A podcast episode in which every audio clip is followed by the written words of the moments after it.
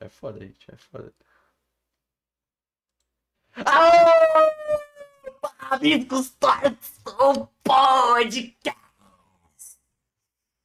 Falei pra gritar, gente. Estamos aqui para mais um episódio. Sim, mais um episódio aqui de Absorves Podcast. Nessa linda quarta-feira.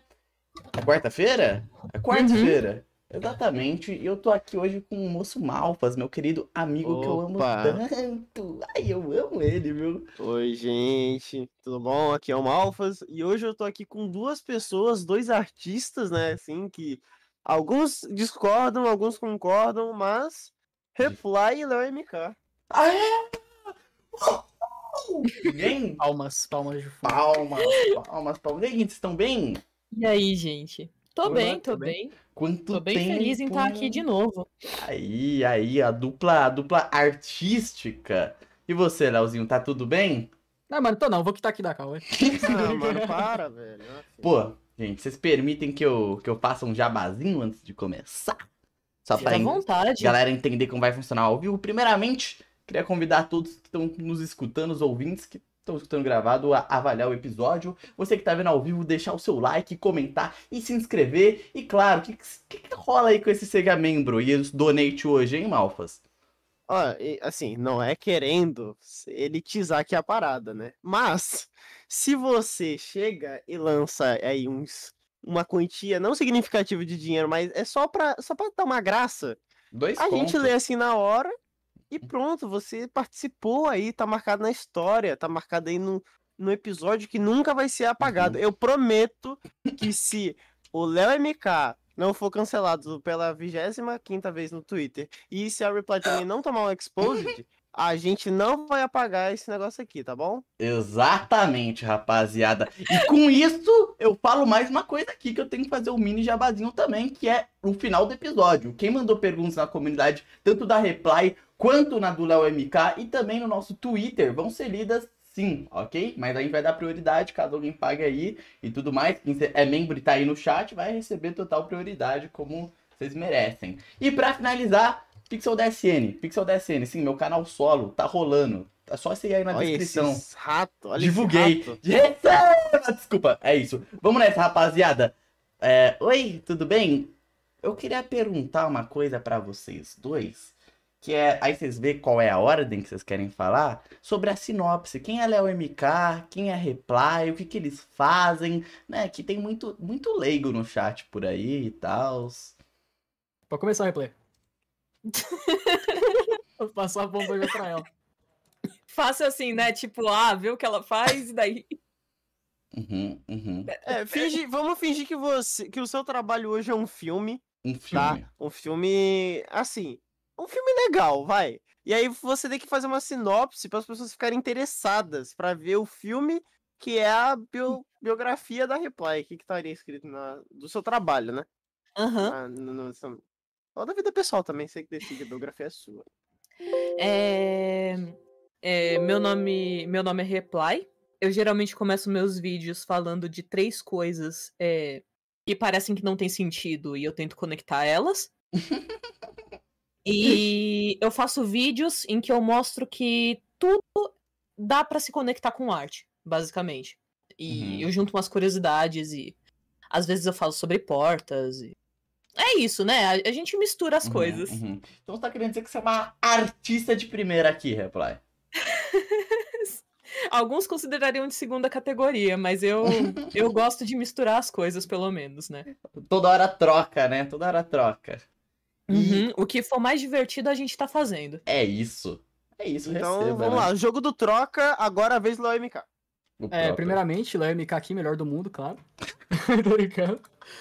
É, mano, meu canal eu comecei com a ideia de ser um estudante e ficar passando todo o meu processo de arte, tanto que se você pegar lá desde o início do meu canal dá pra você ver o quanto eu evoluo, e até mesmo pra mostrar como é que foi o meu processo pra galera que quer aprender também. Então dá Uhum. pra pegar desde o meu início até atualmente o que, que eu tô fazendo pra desenhar. Eu gosto de Uhum. misturar arte e comédia, porque eu sempre via muito vídeo de arte, etc, de tutorial, e era sempre aquela coisa muito mórbida, muito chata de assistir. Então eu pensei, cara, vou misturar um negócio com meme, com um negócio mais descontraído, porque não fica aquela aula chata do seu professor de história com Uhum, rabugento, assim, sabe? Tá mais divertido. uhum. Aí eu tento causar essa sensação aí legal pro pessoal. E também É. no, E também não traz aquela parada, tipo. Que, eu- que eu sinto que essas aulas sérias só tem um jeito certo de fazer as paradas, né? Que, tipo, o cara fala tão sério nas aulas que você fica, caraca, mano, eu acho que eu tô desenhando aqui errado, tá ligado? Pô, e gente, né, eu acho que dito isso, a gente poderia embarcar no nosso primeiro assunto. Eu queria começar com um tema bem inicial, dentro da arte mesmo, que seria onde vocês se encontraram na arte ambos, né? Da onde surgiu essa paixão pela arte. Eu acho que é legal, né, a gente dar esse começo, até pra quem tá ouvindo, né, já começar a engajar no papinho. Não? A gente pode fazer, a gente pode fazer uma troca, né? Uma vez eu começo, outra vez o Léo começa, e a gente Beleza. assim, que tal? Vocês que Ah, comandam então, a então- dinâmica. Então, então eu vou- comandar o jogo do troca, eu vou escolher quem que vai começar, pode Isso. ser então? Eu Pode acho ser. legal, acho Beleza, legal. beleza. Aham. O jogo do troca agora vai ser. Léo MK, eu joguei uma moeda. Beleza, vai. Quer ver que eu vou ter o azar e vai começar sempre comigo aqui pro resto da live. Eu vou, eu vou realmente pegar uma moeda aqui. Eu acho legal, acho bem legal. Olha, meu início não foi muito. Não vou dizer que ele é muito legal, não. Eu comecei a desenhar porque eu tinha entrado num grupo de RPG. Aí eu falei, ah, vou começar a desenhar, tal. legal. O pessoal desenha também. Só que aí os caras começaram a me descer a pancada em humilhação, tipo, kkk, que desenho merda, mano. Aí, tipo, eu fiquei meio puto na época eu comecei a ter um- uma certa vontade de desenhar bem, só pra provar pra mim mesmo que eu conseguia desenhar. Só que eu Uhum. comecei e não parei mais, tá ligado? Uhum. E ficou nisso. Eu falei, cara, eu vou criar um canal só de brincadeira aqui, porque eu conheci um canal muito da hora que chama Desenho Mestre. Né? Eu entrei na comunidade dele, trocava ideia com ele e tudo mais.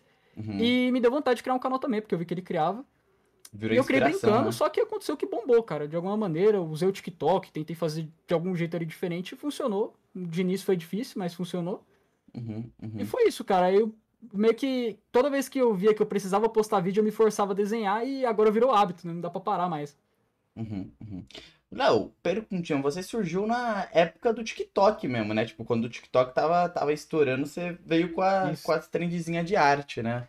O que aconteceu? No TikTok não tinha muito tutorial de arte, era um negócio mais Uhum. aleatório. Aí o que eu fiz? Eu falei, cara, vou forçar a voz, porque o pessoal usa uma vozinha mais forçada, meio tipo, ei, agora a gente vai fazer um tutorial, que não sei o que, pá. Eu forçava a voz um pouquinho assim, colocava um tutorial besta de como desenhar um olho, ou uma parada assim do gênero. Só que já que não tinha muito conteúdo assim didático, entre aspas, no, no TikTok, qualquer um ali, o primeiro, né? O primeiro que surgiu ali bombou, que no caso foi o meu. Uhum, E deveria ter algum outro, mas não sei, não sei dizer. Mas eu sei que o meu funcionou na, na época que eu tentei. uhum. Aí eu, tipo, sabia que o TikTok não ia dar muito bom, que era negócio de hype, ia acabar, sei lá, mano, uma hora ia falir, tá ligado? Aí eu falei, vou ficar puxando todo mundo pro canal do YouTube mesmo, porque lá é. Lá não vai falir, lá eu vou receber dinheiro também. Opa, Opa, opa! Não, mas é, é verdade, verdade isso. A, a gente já, já toca aí no, no, no papinho, reply. Rapidão, que eu queria até falar. Vou dar um salve aí pro meu, pro meu primo, que meu primo, ele conheceu esse lance, é bem da hora. O meu primo conheceu esse lance e se apaixonou por arte por causa de Léo MK e seus TikTok. Foi aí que ele começou a desenhar. Agora o menino gasta dinheiros e dinheiros em canetinhas pra ficar desenhando. Parabéns, Léo Que MK. fofo. Mentira, ele Não, tá. peraí. Um abraço aí pra ele, um abraço pro seu primo aí, mano. Salve, Arthur. Então, deixa eu ver se eu entendi, ô Léo. O seu. Você é Uhum. aquela, aquele personagem adolescente que vai e faz um bagulho foda e quando perguntam, não, mas por que você fez isso? Você olha e fala, é porque falaram que eu nunca ia conseguir fazer. Exatamente, mano. É, é a história mais crinjola que existe, sem brincadeira, velho. Tipo, ah, Cara- fiquei pistola porque falaram mal de mim, eu vou provar pra mim mesmo que eu, que eu consigo. Você é tipo o Naruto dos É. desenhos. E é irônico, vou- né? vou Porque o cara é o Sasuke, né? Do TikTok. Ah, não, não, velho, não. É, esse aí foi um, um- um dos outros motivos, né, que me ajudou a bombar também. Minha Uhum. voz parecia um pouco da do dublador do Sasuke, que é o Robson Uhum. Kumodi. Eu não, eu não aproveitei muito essa parte desse hype, porque é um negócio que muita gente sabe fazer e uma hora ou outra ia morrer também. Então eu só, Sim. mano, vou imitar um pouquinho de vez em quando, uns eventos especial do canal, pá, porque se eu imitar toda hora, esse negócio vai saturar e rodei. Uhum. Até É, porque atrai muita criança e vai, vai, vai ferrar pro meu lado também, né? de- Deixa pro, pro Matoso, né? Deixa o Matoso fazer Ah, isso. entendi. Então, peraí, peraí, peraí. Eu tô vendo aqui o relógio, jogo do troca, É o reply. Ai, meu Deus, é você, Reply. É, eu comecei o meu canal porque eu queria. Vamos voltar no tempo, né? 500 anos atrás, quando eu tinha 15 anos, eu queria um canal que nem o meu. e não existia. Aí foi Uhum. passando o tempo e eu comecei a procurar conteúdo eh, na internet e eu encontrava algumas coisas. Eu encontrava muitas curiosidades, eu encontrava muitas gameplays que tratavam de assuntos que eu achava interessante, mas tirando os vídeos de teoria de jogos, dessas coisas, eu não encontrava não encontrava um conteúdo que se aprofundasse tanto em, em tantos temas que eu tinha interesse Uhum. e que fizessem alguma ligação com arte. Aí eu pensava assim, putz, eu queria muito que tivesse algo assim quando quando eu tinha 15. Eu queria muito que tivesse algo assim depois também, né? Tamo com 523. Amém. E, e não tinha. E daí eu pensei assim, caramba, né? Eu acho que tá na hora de, de ocupar um espaço que não existe, né? Eu tenho algo a dizer, eu, eu acho as coisas interessantes e, e eu meio que queria devolver pro mundo é, o acolhimento que o YouTube me deu, tá ligado? Teve Hum, épocas que uhum. foram muito difíceis na minha vida.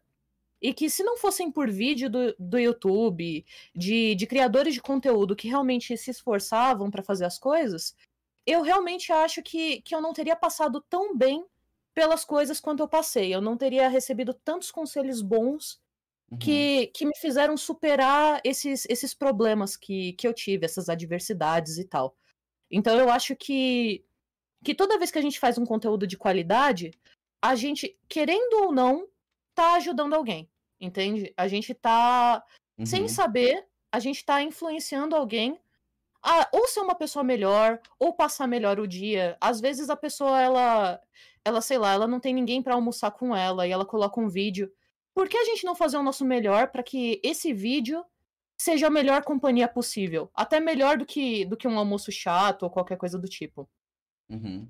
Pô, Então, tô- meio que. É, minha total. motivação é meio que. que ajudar as outras pessoas fazendo algo que, que eu gostaria que tivessem feito por mim, tá ligado? Uhum, uhum. Não, bem bonito, pô. E, pô, eu concordo muito com você, inclusive, porque eu, eu, na minha infância, acho que, eu não sei se o Malfas também foi assim, mas a minha companhia mesmo, tipo, de.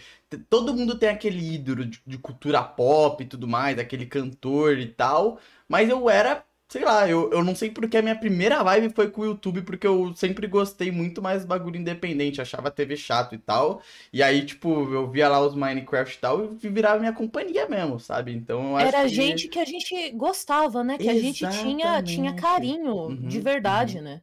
Uhum, E você consegue, e dava pra, tipo, a gente selecionar o tipo de gente que a gente queria e tudo mais. Até hoje, falando sobre o conteúdo de arte, né? É, Guilherme Freitas, na época, Walker Desenhos, o Marlon e tudo mais, pô, até Uhum. hoje produzem. Eu a- troco ideia com os caras, sabe? Porque era, tipo, um conteúdo tão específico e tão nichado na época, tá ligado? E, tipo, pô, os caras foi de grande ajuda pra eu estar onde eu tô hoje. E super entendo, pô, essa, esse lance. E Ah, que- mano, que a minha inspiração sempre foi o Miguel Falabella, né?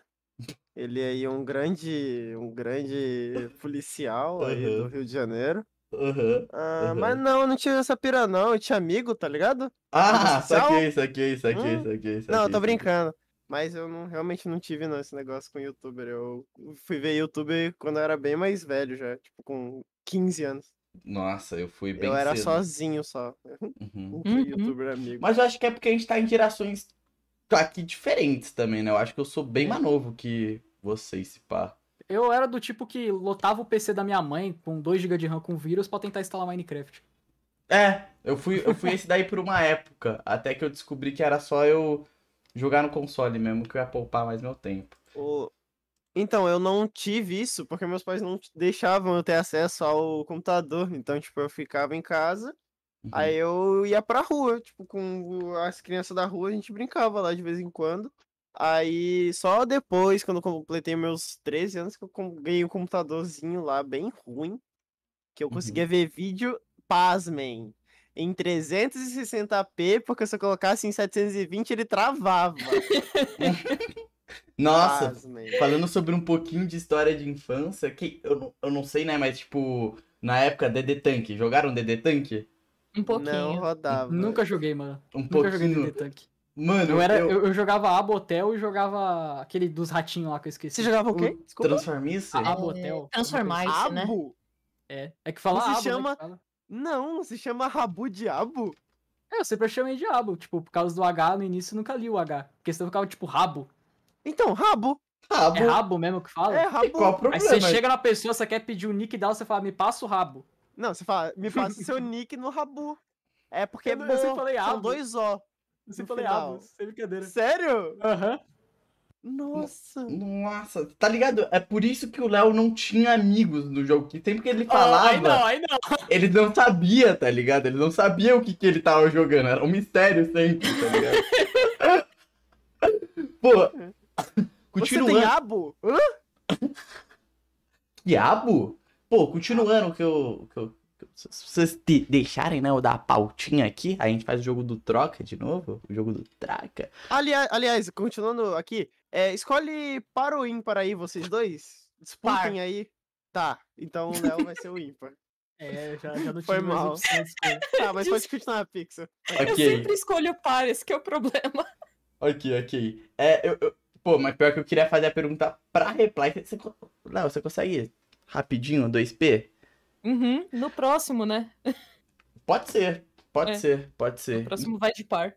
Então, aí, o, o Reply, eu queria perguntar. Você disse sobre você ter esses é, interesses diferentes e tudo mais, mas como você chegou nesses interesses? Que eu vejo que no seu canal tem muita pesquisa envolvida sobre assuntos diversos que realmente a gente não vê muito no nosso cotidiano, né? Aí, de repente, referências que você tem e tudo mais, poder falar pra galera. Uhum. É, teve um bagulho que marcou muito, muito, muito minha adolescência.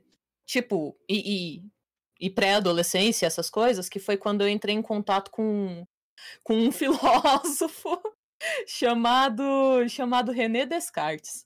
Aí o que que acontece? Ele, ele meio é um que ele meio que fez essa, essa teoria, né, que, que deu base para Matrix. Vocês estão ligados em Matrix, né?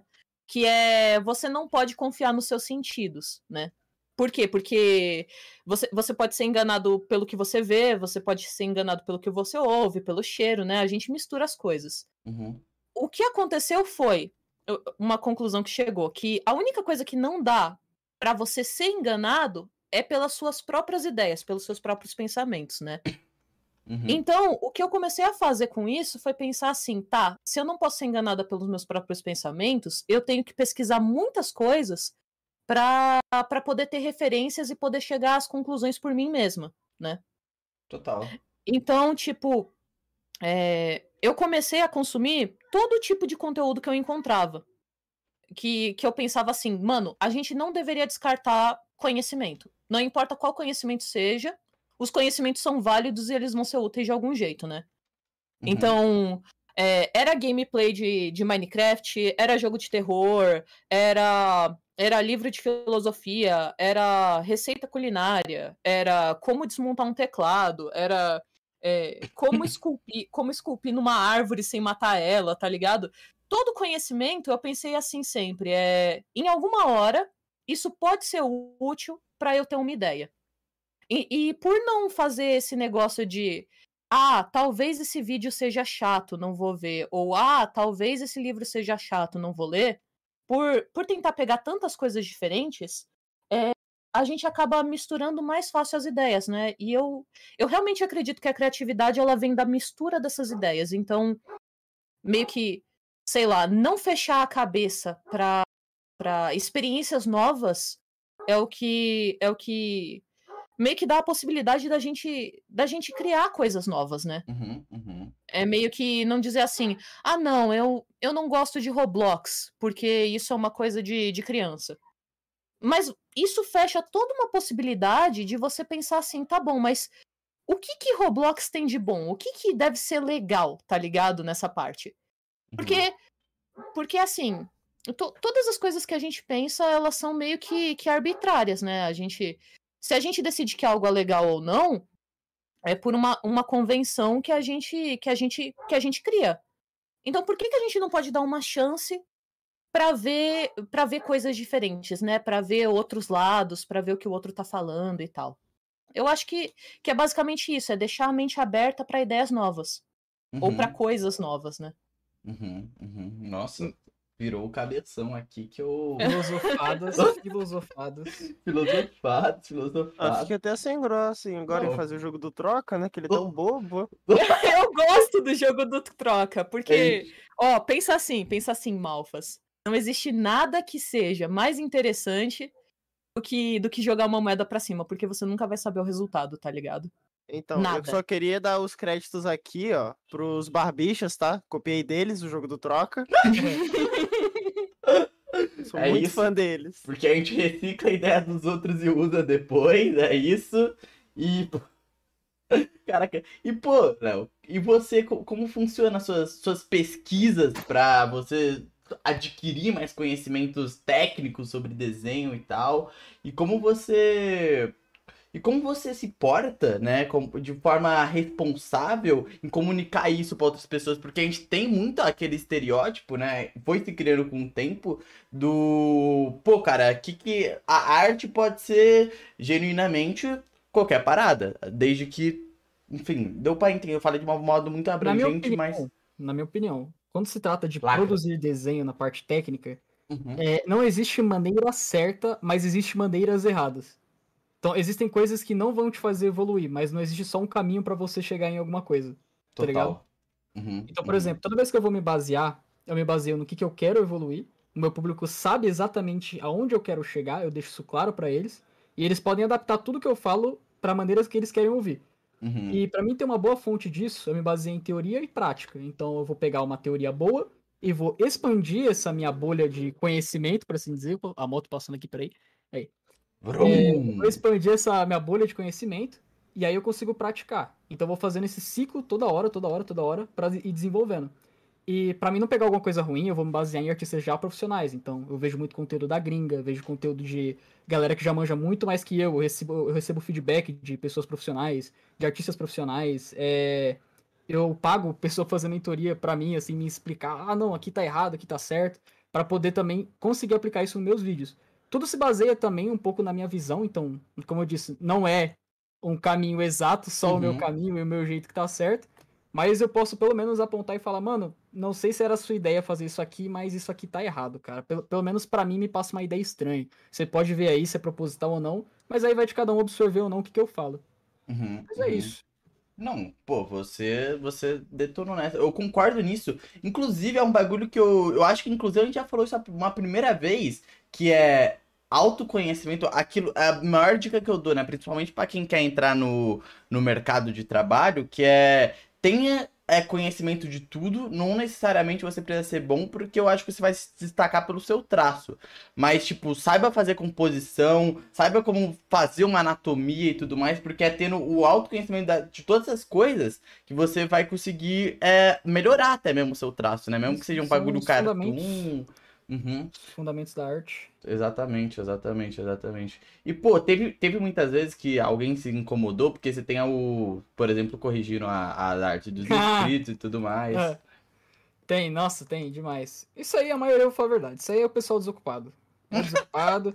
Cara, pra você perder tempo enchendo meu saco por causa de um nome, sendo que você nem viu o vídeo, você realmente é muito desocupado, cara. Uhum. Porque se você olhar o vídeo, você vai saber que quem manda as artes são os inscritos, o corrigindo é realmente só um nome, não tem nada demais. Uhum. E eu opino em cima da arte das pessoas com o que eu entendo até ali. Elas podem absorver isso ou não, de mim, whatever, tá ligado? Até hoje eu não recebo reclamação de pessoas que participaram do próprio Corrigindo, elas que enviam as artes. Eu recebo lá, mano, 700, 1.200 artes, tá ligado? No, no Corrigindo Artes toda vez que eu anuncio. Porque a galera quer participar, é divertido. Não é pra ser alguma coisa perfeita, técnica e profunda. Não, for fazer isso, você acha que um vídeo de um minuto ali, tipo, um minuto corrigindo cada arte, eu vou conseguir passar toda a explicação incrível pra pessoa? Não vou, mano. É um negócio divertido, é pra você passar um tempo, é pra você comer, você absorver alguma informa- uma informação, algum erro que alguém comete. Muita gente comenta, inclusive, mano, às vezes eu olho algum vídeo seu, do Corrigindo Artes, e por causa de uma correção que você faz em alguém, eu começo a ver um erro na minha arte, e mudo ela,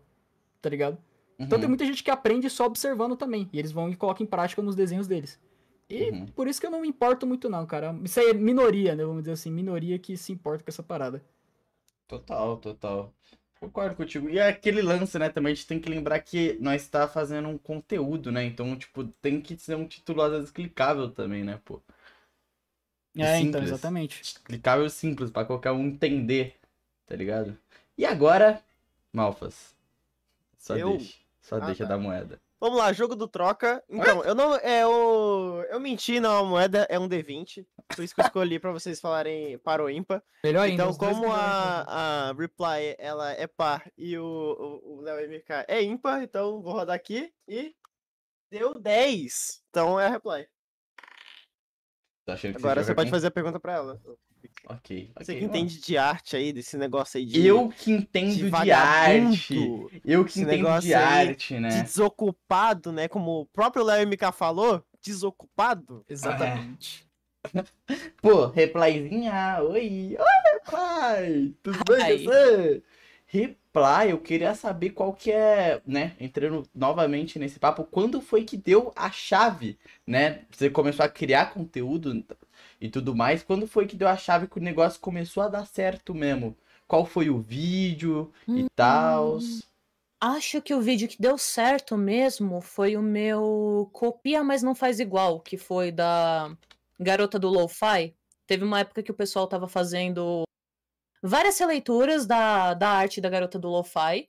Uhum. Tinha gente fazendo tracing, tinha gente não fazendo, mas tava tendo um- uma treta muito grande sobre, ah, não, isso é válido, isso não é, sei lá o quê. E daí eu tava querendo dar a minha opinião sobre isso, né? Eu tava querendo dar os meus dois centavos de, de ideia sobre, sobre os negócios, porque parecia que tinha muito erro entre o que a pessoa achava que era releitura, o que, que era cópia, o que, que era tracing. É, quando que poderia ser certo fazer tracing, se era abominável o tempo todo ou não, essas coisinhas.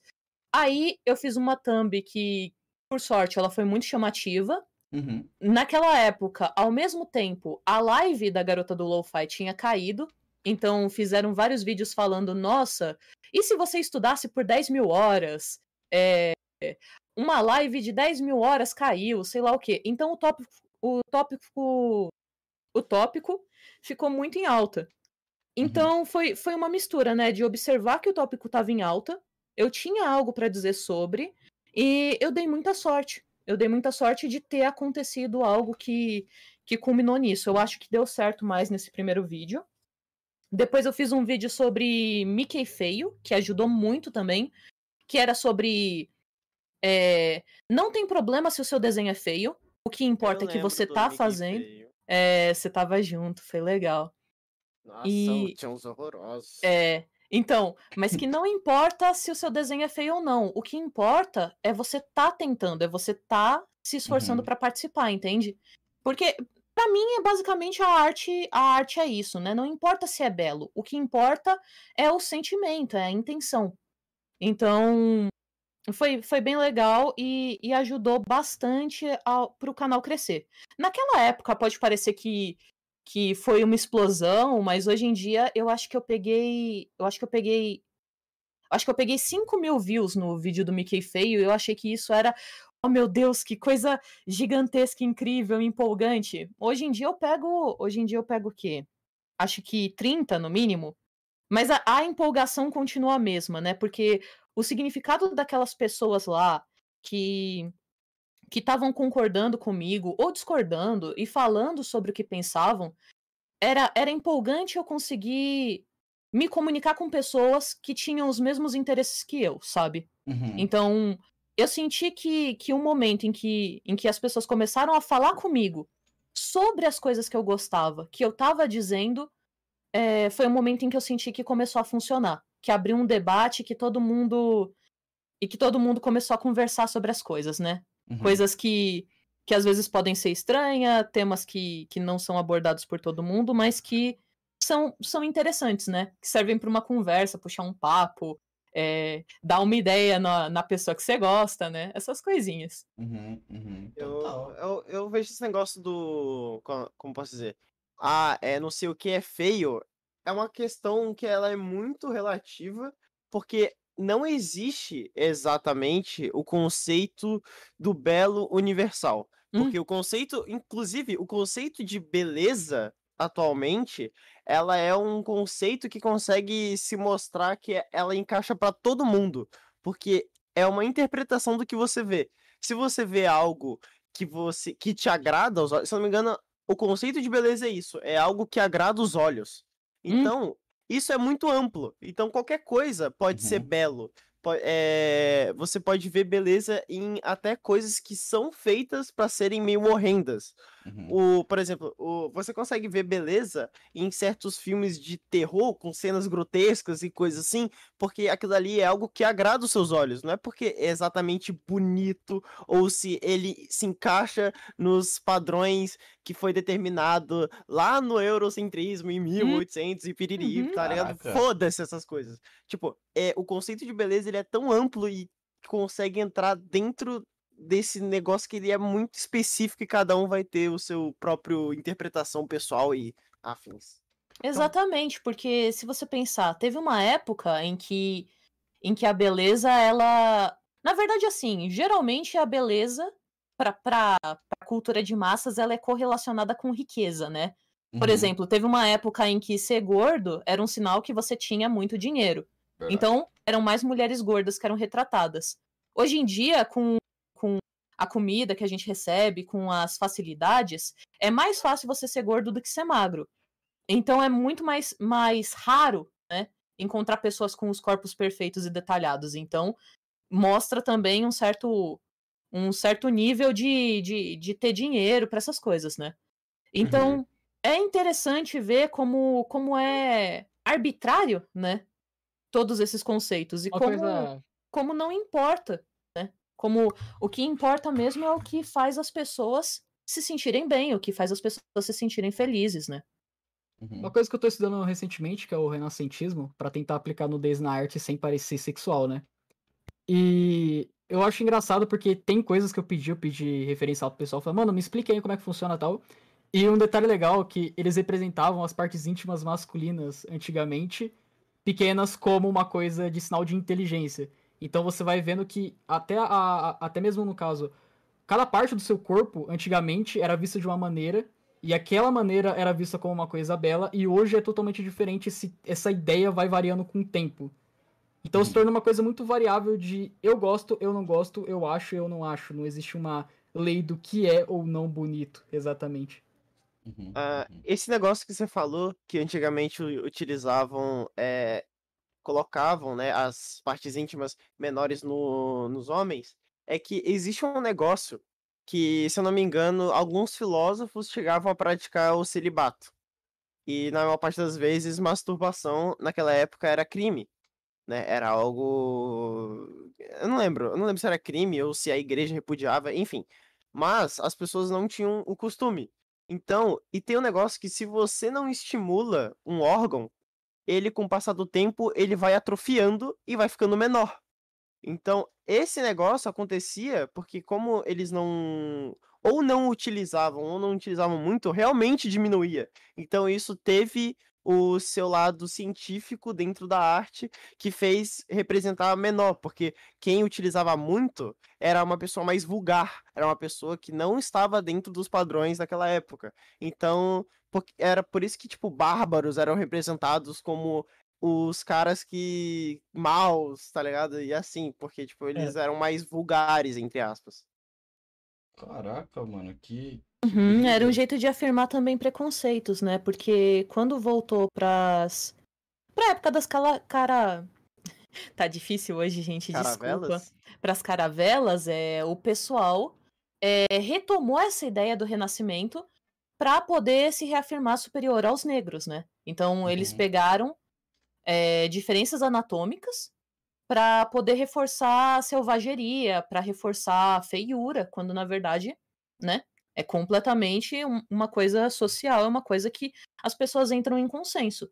Hoje em dia eu fico muito feliz da gente estar numa época em que, em que as definições elas estão mais amplas e que as pessoas podem se sentir se sentir bem, né? Elas podem se sentir bem com as coisas que elas são e com quem Uhum. elas são também. Embo- embora ainda tenha ainda tenha alguns reminiscentes, né? Tipo, como como tem os aesthetics, né, de Pinterest que reforçam reforçam algumas coisas negativas que eu- já falei, mas é bom saber que, que a gente avançou ao ponto da gente poder dar essa opinião, né? Sim, Sim, é, antes você ia ser queimado se desse sua opinião. Aham, aham. Pô, hoje em Se, dia a se você desse a opinião contrária, né? Se você desse a opinião que eles concordam, você ia ser aplaudido lá no. Uhum. Uhum. Hoje a gente dá a assim. opinião contrária e a gente aparece, se pá, aparece até no show do Maurício Meirelles e Geração Z. Então, assim, tipo, porra, só tem lucro hoje em dia em dar sua opinião, pô, que isso. Pelo amor de Deus. Tô brincando. E, mano, outra coisa que eu queria falar também, né, que vocês estão num papo mais filosófico e tal, e tudo mais, da hora, legal. E quando você... Vamos lá. Eu sou uma criancinha muito legal, toda pimposa e tal. E eu quero tocar música, desenhar ou qualquer outro tipo de coisa dentro da arte. Qual a dica, né, vocês dão pra essa pessoinha e tudo mais? Não? Vamos lá, jogo do troca. Cadê Como preparar a última vai o Léo MK. Vai, Léo Tava esperando. Ah, vamos lá. Qual dica eu dou pra alguém que tá querendo aprender? Tá começando agora no mundo da arte, no mundo de Primeiro, eu vou falar a verdade, cai na real.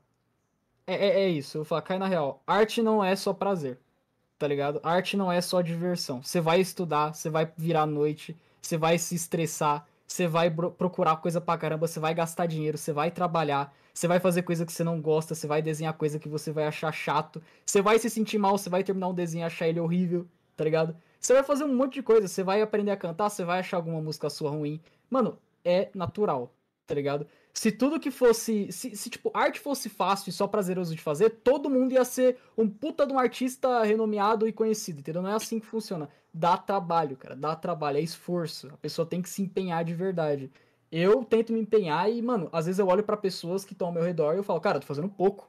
Porque esses caras estão se esforçando três vezes mais que eu e eu preciso me esforçar também. Não ao ponto de ter um Uhum. burnout, tudo tem um limite. Arte também é pra você se divertir, mas entendo que vocês vão ter que colocar na balança entre achar alguma coisa que vocês fazem que é divertido, você se divertir com o que você tá fazendo, apreciar o processo ali do desenho, E às vezes E demora também- pra se achar. E também entender que isso demora. Por exemplo, esses dias aí falaram pra mim, Léo, eu desisti de fazer anatomia feminina, mano. Fiquei duas semanas treinando, não aprendi nada. Eu falei, duas semanas? Amigo, eu tô dois anos, eu acho minha anatomia ruim ainda, tá ligado? Então, mano, você tem que continuar. Não é um negócio que você vai aprender de uma hora pra outra. É esforço, é empenho. E isso é importante, porque saber colocar na balança entre prazer da diversão, você tem alguma coisa que você gosta, você aprecia ali, você tá no processo, etc. Mas você entender também que nem tudo são flores e que você vai ter que quebrar a cabeça pra entender. E quanto Uhum. mais cedo você começar, melhor, mano. Pedir feedback, pedir crítica de galera que manja mais que você, pesquisar, ler livro. Tem muita coisa boa que você pode expandir aí no seu conhecimento teórico pra você conseguir aplicar na prática. Uhum, uhum, total. Eu conto até por mim um pouco, porque, tipo, eu era, eu era, eu acho que você é assim, por, por exemplo, Léo, tipo, eu me criticava demais, até porque meu sonho inicialmente não era trabalhar com o YouTube, o YouTube era, pô, um hobbyzinho e tudo mais, né, tipo, bagulho, tipo, pá, e eu queria entrar, eu tava tryhard, entrar no mercado de trabalho e logo foi tipo aquele começo lá mágico que você quer sair estudando tudo e tal. Eu me cobrava muito. Eu achava que a minha line art era ridícula, tá ligado? Eu achava que, tipo, mano, por que eu tô fazendo aqui uns cabeções, uns olhos e uns traços assim e tem gente aplaudindo isso daqui, tá ligado? Eu tô Mas é odiando. porque talvez seja mesmo. Esse é o ponto. a esse gente, é a gente ponto. morre de medo da arte tá ruim, mas, mano, às vezes você tem que aceitar, ela tá, tá ligado? Uhum, Mas você tá uhum. treinando justamente pra ela não ser assim, você quer aprender. Porque, Uhum. mano, não faz sentido. É que nem você dar uma chave de um carro pra alguém e falar dirige se ela saber dirigir. E ela não querer bater o carro, tá ligado? Você tem que Uhum. aprender, cara. Com o tempo você vai aprendendo. Você vai se desenvolvendo. O pessoal morre de medo. Ai, se alguém falar mal do meu desenho, se alguém falar mal de um traço, eu sei que às vezes enche o saco. Tá ligado? Eu sei que às vezes enche o saco. Você recebe uma crítica ali que é desconstrutiva, uma crítica que você não solicitou, alguma coisa zoada mesmo, tá ligado? Mas às vezes tem gente que fala uma coisa pra você, tá ligado? E te ajuda. Uhum. Te ajuda a crescer, te ajuda a entender que você tá fazendo alguma coisa de errada, te ajuda a criar aquele benefício da dúvida de, hum, será que tá errado mesmo? Tá ligado?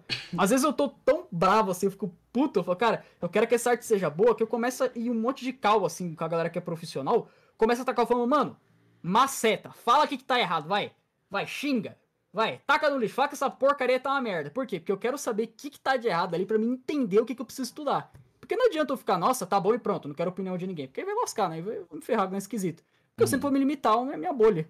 Então, tá errado não é um problema, tá ligado? Se cobrar não é um problema.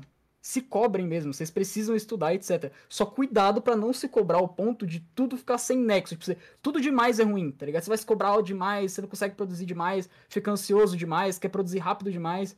E eu mesmo faço muito isso. Às vezes eu quero aprender muito rápido e eu mesmo tenho que me controlar falando, não, relaxa. Relaxa. Uhum. Você tá tentando se comparar com os caras que desenham há 20 anos. Você desenha dois. Relaxa. Respira aí. Relaxa a novinha, tá ligado? Eu Uhum. tento meio que dar uma acalmada. Então, fazer algo que nesse- não necessariamente tá perfeito é normal. Esse é, É. o ponto. É aquilo, né, ô Léo? É tipo. Primeiramente, pra você. O, o estudo é importante, é, principalmente quando você começa a encontrar o seu objetivo, né? As pessoas, tipo, dentro da arte também tem que. Não é só ir saindo fazendo tudo, é, tipo, encontrar que objetivo você quer, né? Até onde você quer chegar e, e melhorando isso, tá ligado? Isso. Tipo, Você define objetivos e pequenas Uhum. metas, etc. Mas vou dizer um negócio, mano. É, um, é que nem estilo. Se você procurar muito seu estilo, você começa a travar. Exato. Você começa a se limitar. Você tem que abrir a sua cabeça, mano. Com o tempo, seu estilo se desenvolve naturalmente. A galera tá, busca muito estilo. Eu, às vezes, busco muito meu estilo em pequenas coisas, mas é nunca se limitar. Porque, cara, você precisa estudar, mano. É, tem, tem que estudar, não tem o que fazer. É que nem, por exemplo, é, o pessoal às vezes fala, ah, desenha. Pra você desenhar, só precisa desenhar? Cara, se eu dar um, pra uma criança uma caneta, um papel e ela desenhar um círculo pelo resto da vida dela, ela não vai aprender a desenhar anatomia. Ela não vai aprender a desenhar uma perspectiva, ela não vai aprender a desenhar nada, entendeu? Vai só fazer um círculo. E olha lá. Por quê? Porque ela não expandiu o que ela precisava estudar. Esse é o ponto. Você tá tirando, mano. Vai ser o melhor círculo da história, tá bom? Ninguém mais vai chegar com um compasso pra essa criança. Ela vai cuspir esse compasso fora. Falar, tu tá vindo com uma faca, irmão? Tá louco? Tá louco? Não, 60 anos de treino. Ah, É. é como o Antônio Fagundes fala, né, gente? A vida é um carro e não tem problema você bater ele, né? Quem é? Ele não quem, falou isso? Quem é Antônio Ele falou? Fagundes? Eu sei. não sei. Antônio É. Fagundes, você não sabe? Vai Não, eu não sei se ele depois. falou isso. Eu não sei se ele falou isso. Falou, falou, ele é meu tio. Ah, tá. Hum. Acabou de Ah. no zap. Não, e a Terra é plana então também, né? Então vamos lá, jogo do troca. Vamos ver aqui agora. Pode É, ir, Pixar? Ou a Reply tem algo a dizer? eu, eu tenho. é, Então fale. Rápido Assim, mesmo. Não é, não é querendo causar discórdia ou polêmica, mas eu tenho uma visão muito, muito diferente da do MK quanto a isso. E, Ai, e, Ah, bicho, tretas, tretas. e tá tudo, tá tudo bem ter visões diferentes, porque as pessoas encaram as coisas de modo diferentes e, e tudo bem, é a vida. Mas, assim, eu não acho que, que a arte tem que ser difícil. Eu não acho que a arte tem que ser uma pressão por cobrança. E eu não acho que, que você não vai melhorar se você fizer coisas que você não gosta. Porque, assim, tudo começa com o seu objetivo. Se você não tem o objetivo de se tornar um profissional na arte, se você não quer vender comissão, se você não quer trabalhar numa empresa de jogos, você está fazendo a arte. Por fazer arte, você não tem que se preocupar com isso. Aí fica o, o exemplo da criança que ele mencionou. Ele disse: não, você dá um lápis, você diz para ela desenhar um círculo, ela vai ficar no círculo. A verdade é que até você desestimular ela para ela parar de desenhar, para ela não querer mais continuar, ela vai estar sempre querendo melhorar. Por quê? Porque ela ama desenhar, entende? E todas as coisas que a gente ama fazer, se a gente ama de verdade, a gente vai buscar para melhorar sem precisar sofrer, porque a busca pela melhora não precisa ser, ser negativa, não precisa ser, ser uma dor. Por exemplo, você sempre desenha, isso é uma coisa comum, né? Você sempre desenha os personagens com as mãos no bolso, certo? Porque você não sabe desenhar as mãos. Porque você não não quer aprender e é muito difícil desenhar mãos. Vai ter uma hora que você continua amando desenhar, mas você enjoou tanto de não fazer isso, de, de não fazer as mãos, que você vai pegar para aprender. E não vai ser, não vai ser ruim, não vai ser doloroso. Por quê? Porque você tá tentando fazer algo para melhorar algo que você ama. A questão é, se você não tá se você tá se cobrando para ser perfeito, para, nossa, eu tenho que melhorar porque eu tenho que ser o melhor. Aí o seu amor meio que diminui pelo que você tá fazendo. E, e quando você se sente tão mal a, ao ponto de, não, eu não quero mais desenhar, porque é muito difícil, você, você sente a dificuldade e você não olha pra isso como, como uma parte pra você se sentir bem, é, é que tem burnout, é que tem, Uhum. Tem desistência. Muitas pessoas desistem de desenhar porque elas se cobram de serem perfeitas. Quando a verdade é, se você gosta de fazer o que você tá fazendo, não tem pressa. Porque você pode começar a arte com, com qualquer idade. Você pode começar com 50 anos, você pode começar com 10. Você eventualmente vai ficar bom se você continuar gostando dela, se você continuar amando o que você faz e fazendo todo dia. Você pode ser a melhor pessoa em desenhar pessoas com as mãos nos bolsos. E não tem problema nisso. Você não, você não tem que atender às expectativas dos outros. Você tem que atender às suas. Agora, se você quer ser um profissional, você vai ter que atender às expectativas do mercado. Aí é a lógica que o Léo falou mesmo, que você vai ter que treinar e vai ser difícil. Mas se você tá querendo fazer arte, você tá querendo fazer música, você tá querendo fazer quadrinhos, você tá querendo fazer jogos, o tempo para você fazer isso é você que estabelece. E se você gostar mesmo do que você faz, não tem problema se você tá demorando um pouquinho mais, um pouquinho menos, se você tá tentando coisas novas ou não.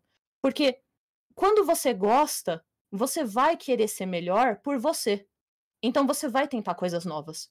Não precisa ser ser, ser difícil e na primeira vez você ter que ficar estudando e estudando sem parar. Você vai querer estudar porque você quer ser melhor. E daí não vai doer, não vai ser ruim. Entende? Agora, se você tá fazendo pelos outros para receber elogio dos outros, para receber cobrança dos outros, aí sim, aí eu concordo que que você vai ter que se esforçar mais porque as pessoas são impiedosas, né? Ainda mais com, com a inteligência artificial, né? Quando você é novato, às vezes a IA vai poder fazer alguma coisa melhor que você. Mas se você gosta mesmo das coisas, você vai passar mensagens com elas. Você vai passar é, o seu eu interior, a sua subjetividade com a arte. E isso uma IA não vai conseguir replicar. Então não tem problema o seu nível. O- se você gosta do que você está fazendo, não vai, não vai doer. Você expande quando você quiser. É meio que é isso que eu penso. Caralho, caralho. Não, a gente acabou de ter aqui uma treta de Gato Galáctico versus Sr. Wilson, né, mano? É sério que você abriu a boca pra falar isso? É sério? Ai, inclusive, Eu e o Mika, a gente é amigo, tá? A gente não treta, tá? Relaxa, relaxa, pessoal. é, inclusive, queria aqui agradecer a Esther por ter virado membro aí do canal. Valeu, Esther! Receba vários milhões pra tu. Grande Esther. Esther tá sempre no meu chat. Obrigada, Esther. É isso, é isso. É... Pô, Reply, temos vários pontos aí a debater, né? Agora a gente tá. A gente tem agora a visão mercadológica versus a visão completamente artística aqui. E é foda, né? Porque eu sou o falso aqui do programa, né? Eu concordo com os dois e tudo mais, é minha função. E, pô, Reply, você tá super certa, mano. É isso aí, velho. Não, Léo, você tá falando a maior pura verdade, tem que você tem que chegar lá, se você quer tocar guitarra, você tem que tocar guitarra até o seu dedo sangrar. Se você vai tocar bateria, você tem que tocar bateria até você desenvolver uma tendinite fudida e você nunca mais conseguir tocar bateria na sua vida. Não, mas calma lá também que as pessoas podem interpretar mal. Você que é responsável também, Malfas. Hã? É. Você nunca assistiu Whiplash, não? Eu acho que. Que isso, cara? Eu acho que os dois têm ponta aí. Eu, e aí isso entra num assunto, né? Que a gente conversou um pouquinho off, porque. Contar uma coisa pra vocês, chat. Pra quem a gente é amigo mesmo, tá ligado? Mas assim. Então, e aí, pô. é, A gente tem essas duas visões, porque eu acho que vocês pensam tão diferente, porque ambos falam de arte de formas diferentes, tá ligado? E, e introduziram de forma diferente, né? Tanto a Reply quanto o Léo. Tanto que isso se reflete até em seus vídeos, né? Eu acho que a, a Reply, ela é uma pessoa que procura é, de forma completamente mais amorosa mesmo, assim, tipo, mais o, e buscando várias outras coisas e o... E o Léo é um jeito, um jeito mais técnico mesmo, porque o cara quer ser o Zoro dos desenhos. E tem o Rabiscos Tortos, que usa a arte como um grande outdoor. Verdade. Como uma forma de retenção, porque a gente não tem as caras das pessoas. Sim, sim. Foi- Desculpa, pessoal, não mostrei o rosto. eu, sei, que- eu sei que vocês gostariam de ver minha maravilhosa beleza. Por isso Mas mesmo o seu tem- cabelo é assim mesmo? É, mano, confia. Nossa, tipo- ele mentiu pra todo mundo, tá vendo? Por isso mesmo, ô Léo, que tem que assistir o seu episódio solo, né? É verdade, aí, ó. É isso, receba, receba, receba. Não, se bem que eu tava bem aquele dia, vai. E, pô, pra enaltecer aqui, como vocês, assim, né? Que ficou aquele clima pesado agora, né? Parece que se odeiam. Tô brincando, gente. O Matoso É e o capitalista e tive- socialista. É, então. É, eu queria. Mano, vamos fazer uma perguntinha mais light agora, estamos pensando muito. Então tá. Não, e aí, gente, então. eu ganho, eu ganho dinheiro com o canal também, tá? Eu escolhi fazer como profissão, tá? Tá bom? Tá bom? É, o canal da, Assim- da Reply é monetizado, hein, É, gente? meu canal é monetizado, gente. Relaxa, tá? Então, É. vamos lá. Jogo do troca, vou rolar aqui o dado, como não vai mudar para ou ímpar, vou só jogar o dado aqui de novo, a reply é par, é tudo que eu lembro. Uhum. Deu ímpar, começa com o Léo. Léo, Léo, Oi. eu tô achando que esse jogo do Para o Ímpar é roubado, hein? O que, que você tá Também, achando, mano. mano? Você tá notando que é sempre, tipo, o inverso do que o outro fala, mano? É, Ô, mano, tá ô Malfas, e achando aí, que cara? tá Quem interessa calar você? Pô, eu Ah. queria, antes disso tudo, seria legal porque eu, eu vi muitas pessoas não entendendo muito bem. É. Por que o Léo e a Reply, eles se conhecem? Eles são amigos? E aí? Como vocês se conheceram? Vocês são amigos ou vocês só estão Vocês aqui? são falsos ou vocês É. só são amigos mesmo? Colou aí, mano. Você quer contar, Léo? Você quer que eu Não, primeiro o Léo. Não, você a conta o a- script aí que não, nós preparamos, O dado, o dado não mente, tá? É, foi o Léo. Pode ir, Léo. Você fala primeiro. Cara, você me ferrou agora que eu tenho uma lembrança de, não sei lá, formiga, não sei nem se formiga lembra Ele das coisas. não lembra a reply. Ele não Tá, lembra como te conheceu. Vamos, na próxima, na próxima ele começa, se quiser ou não. É, eu, eu conheci a Reply no YouTube mesmo, com alguns vídeos aleatórios que eu tava vendo. Ah, eu lembro que eu tinha uma visão sobre tracing, aí eu vi aquele vídeo dela sobre a garota do Lo-Fi também. E na época eu lembro que eu fiquei muito puto, tá ligado? Falei, Pô, não, que- cara, mas não é possível, tá, que isso aqui. Aí eu começava a fazer análise e tal, eu falei, mas não, eu vou olhar mais o vídeo dela. Aí eu comecei a ver alguns vídeos que eu achava muito legal. Um dos vídeos que eu mais gosto, se eu não me engano, é aquele do Garfield. Massa. Aí, tipo, Gosto também, gosto. Eu comecei a ver duas visões da arte diferente, entre o lado mais filosófico e um lado mais técnico, tá ligado? E Eu gosto de ver essa, essa separação. Porque dá pra você misturar os dois também e criar uma, uma área legal. E eu sou muito.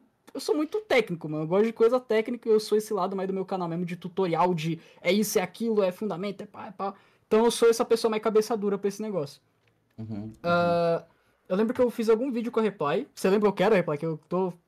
Zoei aqui a cabeça. Ah, eu não lembro esse, mas a gente se conheceu antes porque armaram no Discord pra gente, você lembra? Puta, verdade! Nossa, isso- nossa, faz muito tempo. Armaram? Armaram no Discord pra gente. É, teve dois malucos que queriam convidar a gente pra participar de um podcast. E eles chegaram assim na gente. Eles chegaram no Léo e falaram assim: Léo, você quer participar de um podcast? A Reply vai. E daí chegaram na minha DM e falaram: Reply, você quer participar de um podcast? E o Léo vai. Era uma Tá gameplay, era uma gameplay, era uma gameplay. É, e ninguém. E, e eles não tinham perguntado pra gente antes. Eles estavam dizendo que a gente ia sem a gente ter concordado com nada. Ah, Aí o Léo é veio na minha DM mesmo. confirmar e o Foi o pessoal. Rabiscos? E o Claro que pessoal. não, Não, não foi. Você sabe, cara. Você tava no Rabiscos. E o pessoal, e o pessoal surtou, né? Brigaram comigo, brigaram com o Léo, foram expulsos dos Nossa. dois servidores. A mina Fiz- me xingou, começou a me xingar. Eu falei, mano, o que que tá acontecendo? A mina começou a me xingar pra caramba, porque eu simplesmente falei que não ia gravar, tá ligado? Exato, porque a gente não gostou dessa, dessa manipulação de bastidores que eles tinham feito, né? E, e a gente se conheceu assim. Daí a gente gravou um vídeo. Que É, legal, gente. Não, não, voltamos a falar de uma coisa aqui. Ah. Voltamos pro papo torto de ontem falando que podcast só tem cuzão. Podcast só tem gente paia. Aí, ó. Viu o que os Uhum. caras fazem? Meu Deus, mano, tem que acabar. Inclusive, a gente fez a mesma coisa, tá bom? Só que a gente fez o seguinte: a gente falou assim, ó, é segredo, não fala com ninguém antes. Aí os dois aceitaram assim na hora, a gente, ufa, ainda bem que deu certo. A gente fez o do Paint é horrível, que eu tinha feito um Ah, e esse é daí legal. você gostou da ideia e daí a gente, a gente fez de novo.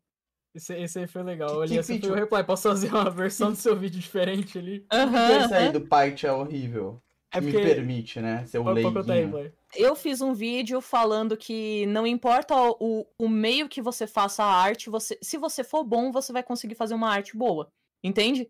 Uhum. É, não, não importa se você tem que desenhar com carvão, com, com sangue na, na parede de pedra, ou se você tem que usar o paint. Você consegue obter um bom resultado se você tiver técnica necessária, entende? Para as pessoas pararem de ficar subestimando a galera que desenha no celular, essas coisas, né? Uhum. Que eu não gosto muito que. Eu não gosto muito do pensamento de que subestimem os outros por eles não terem condições, tá ligado? Ser capacitista. esse É, né? exato. Por eles, Uhum. eles não terem condição financeira, por eles não terem condição física, sabe? Eu acho que a arte é pra todo mundo. E, e eu tento passar isso nos vídeos. Então, quando quando teve que fazer esse negócio, eu não. Eu pensei, ah, não, vamos fazer um vídeo sobre isso. E daí eu fiz o vídeo inteiro no Paint. Aí o Léo gostou muito da ideia de fazer desenhos no Paint, tá ligado? E fazer coisas legais no Paint, né? Inclusive, só deixando aqui que eu concordo com o vídeo dela sobre o Python, sobre esse negócio de você não precisa ter o melhor programa pra fazer um bom Uhum. desenho. Uhum. Eu sigo artistas incríveis que fazem coisas que eu não tenho nem noção de como eles produzem no Paint, tá Uhum. ligado? E eu acho da hora. Só Não. que aí eu fui e falei assim, vou causar. né? Vou, vou arranjar tretinha. Vou fazer alguma coisa diferente, tô brincando. Ah, mas você pede, né? É, eu penso. Uhum. Aí eu fui falei o quê? Eu falei, Reply, posso fazer uma paródia do teu vídeo? Ele falou, pode. Eu falei, vou colocar o título assim. O Paint é horrível e eu posso provar. Não. Eu acho que, pô, eu tenho uma opinião também sobre. Porque a gente, eu acho que vocês devem receber também, que é uma clássica, tem, tem três perguntas que sempre tem, né? Que é qual equipamento você usa, qual aplicativo você usa e quais brushes você usa. Todo mundo Aham. já recebeu essas perguntas. E, pô, é, é um bagulho que, com o tempo, eu ainda falo, mas eu sempre falo pra pessoa, pô, mano, eu uso tal aplicativo, não é porque ele é o melhor, não é por causa disso, eu nem sei, manjo muito de, de pô, qual que é, que roda melhor, que tem mais aplicações, que tem mais funcionalidades, é simplesmente porque eu cresci fazendo nesse e eu me sinto melhor fazendo nesse. Eu acho que é o mesmo lance, às vezes, do seu traço, na minha opinião, é quase tipo a sua casinha, tá ligado? Deu pra entender a linha? Deu, deu. Uhum. Seu Hum. lugar comum, né? Se você aprende Uhum. a fazer com alguma coisa, é muito mais fácil você continuar naquela coisa do que você você sair da sua zona de conforto, né? As Uhum. pessoas que saem da zona de conforto, elas crescem mais porque elas aprendem novas soluções. Mas não tem Uhum. nada de errado ficar na sua zona de conforto se você quiser, tá ligado? Exatamente, exatamente, pô. Eu tô, tô aqui no Photoshop, ele pode acabar aqui a qualquer momento, eu tô feliz, é nóis, Queiroz. Não, e eu O tive... Pixel, por exemplo, ele, não, ele desenha no Photoshop desde os 5 anos de idade. Uhum. Ele tá com. Ele tá 100% dentro da sua bolha, da sua zona de conforto, e ele é um cara que não sai. Né? Mano, Então, inclusive tem que eu fazer até um convite pra reply aqui. Faço ao vivo meu reply. Pelo amor de Deus, eu tenho que voltar a desenhar presencialmente, que eu quero pintar uma parede. Tá ligado? Não Uhum, sei mais. uhum. Eu só olho pra tela, uma telinha e falo, pô, cara. Só sei ser artista aí. Pô, virei poser, rapaziada. Falei. Quem tava desenhando esse tempo todo era o Malfas, era nem eu. E ele tá desenhando pelo VR. Porque é só lá que ele consegue desenhar. É isso, lacrei. Então, Pô, inclusive, né? Entre Hum. essas gracinhas, Malfas, existe, tipo, como fazer arte no VR? Tipo. cara, Tem. você puxou isso pra mim do nada. Tem, tem, tem. isso pra mim do nada, Tem? mas tem. Uhum, Eu lembro que eu. Eu lembro que eu já mostrei pra Reply. uhum. Eu lembro disso. Que eu entrei. Tem um negócio da Adobe. Que é um. é um aplicativo gratuito. Pra quem tem uma conta na Oculus, né? Que é agora virou a meta. Mas antigamente. Ainda tem esse aplicativo. É, você consegue fazer artes 3D dentro do da realidade virtual utilizando esse aplicativo da Adobe, que ele é tipo um Photoshop, só que você consegue meio que esculpir dentro do 3D, tá ligado? Você consegue Sim. Montar, você tem tipo uns pincéis, uns negócios que eles criam objetos 3D e você consegue ir fazendo e você mexe no ângulo que você quer é, utilizar, só que ele é muito complexo. Eu lembro que quando eu fui mexer, eu fiz nada, sabe? Tipo, não tinha um formato, eu não consegui fazer um círculo. Eu fui incapaz de fazer qualquer coisa ali, eu só fiquei brincando e saiu tipo um, não sei, eu não consegui fazer um pinto, mano. Eu, Eu é, é muito lembro. frustrante. Eu lembro que, que, que eu acho que foi o Andy que perguntou pra você o que você tava fazendo, aí você falou, ah, é um pinto ou um cachorro. Daí eu olhei assim e daí eu, tá parecendo um elefante.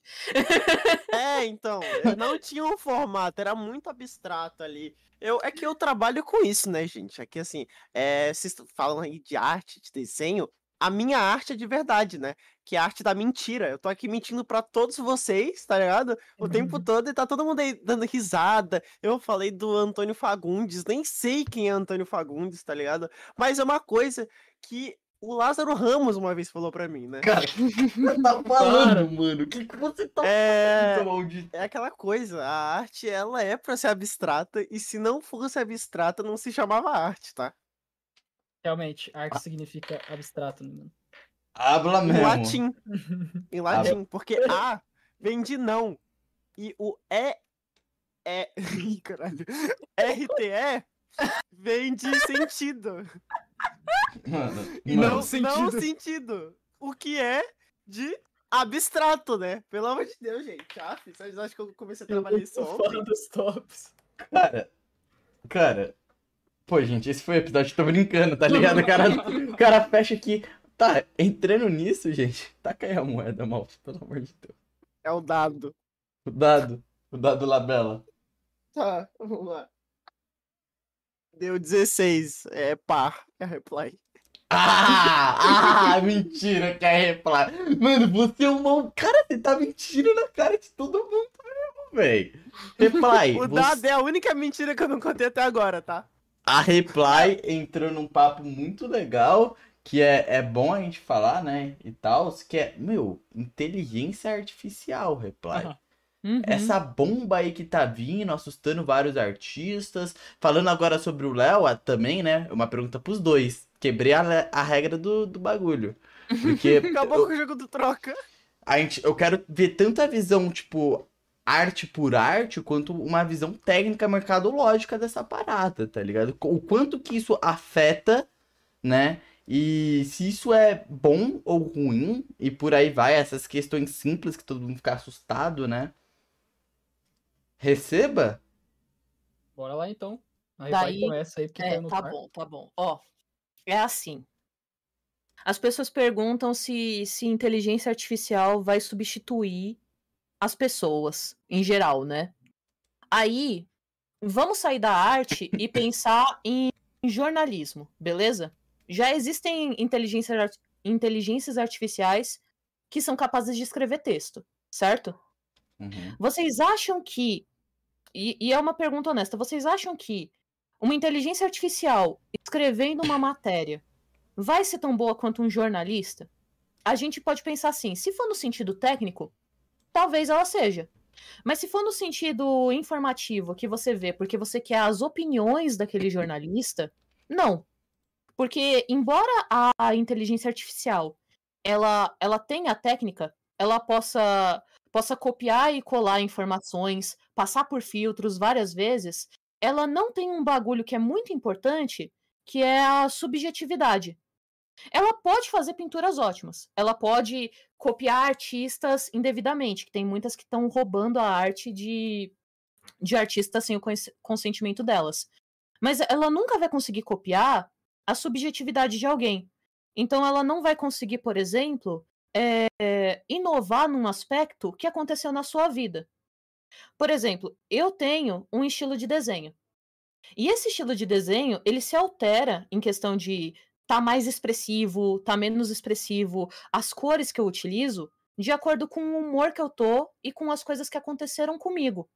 Eu faço isso de propósito porque eu quero que a minha arte expresse quem eu sou, certo? Eu não fico presa só em uma técnica perfeita de, de fazer. Eu sei fazer, tipo, tô triste, vou desenhar alguém feliz? Consigo, de boa. Mas eu quero que transpareça quem eu sou. Uma inteligência artificial não é ninguém, não é alguém, entende? A inteligência artificial, ela não tem Reply, ela não reply. tem a capacidade de ter uma história. Ela não teve uma infância, ela não tem lembranças. Embora ela possa, eu possa alimentar uma IA com todos os meus desenhos, com todo o estilo que eu fiz, e ela vai conseguir reproduzir o meu estilo, ela nunca vai conseguir criar um desenho que nem eu faço. porque ela nunca vai ter a, a subjetividade que eu tenho, ela nunca vai ter é, os sentimentos que eu tenho para criar aquilo.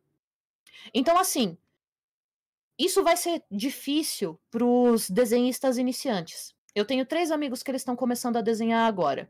E eles estão tentando aprender técnica, como desenhar mão, como desenhar olho, como desenhar rosto, como desenhar anatomia.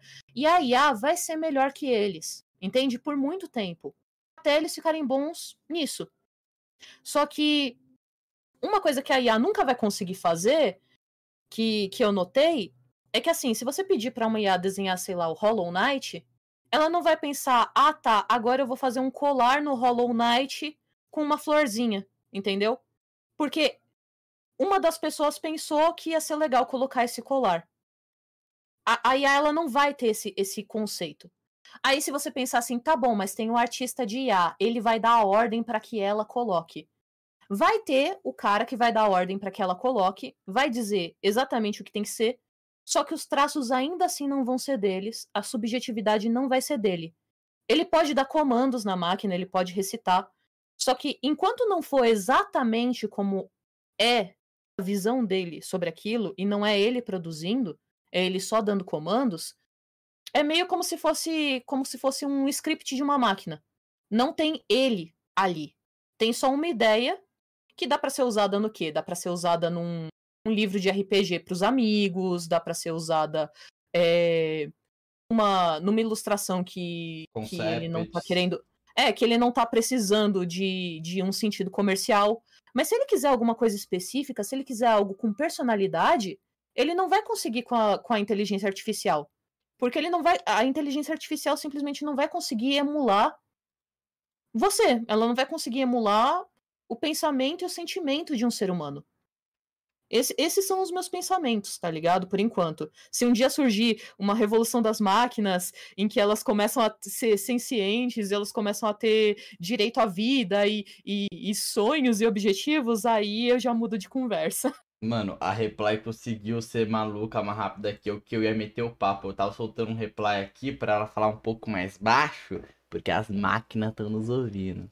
E o chip já tá no nosso braço, viu, rapaziada? Fique esperto. Todos... Pô, cara.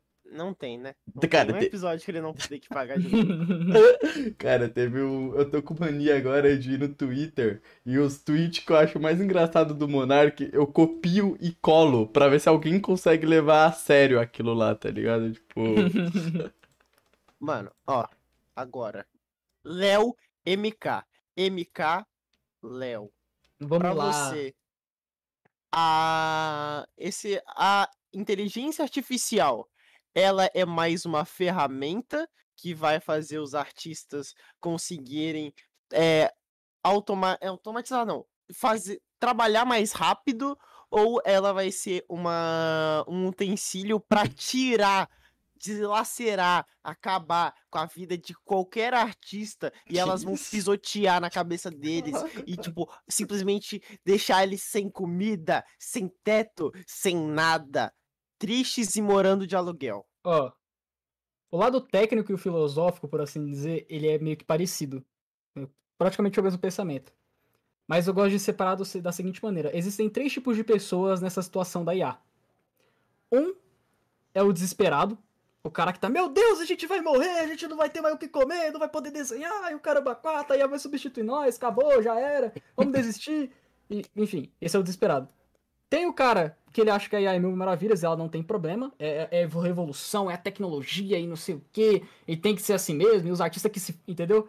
Então, esse é o pior, né, também. É o cara que acha que não tem problema nenhum, que a IA não tá fazendo nada de errado. E tem a galera que sabe usar isso como uma ferramenta. Eu poderia dizer que para você que plantas podem ser usadas tanto para criar remédios quanto para criar venenos.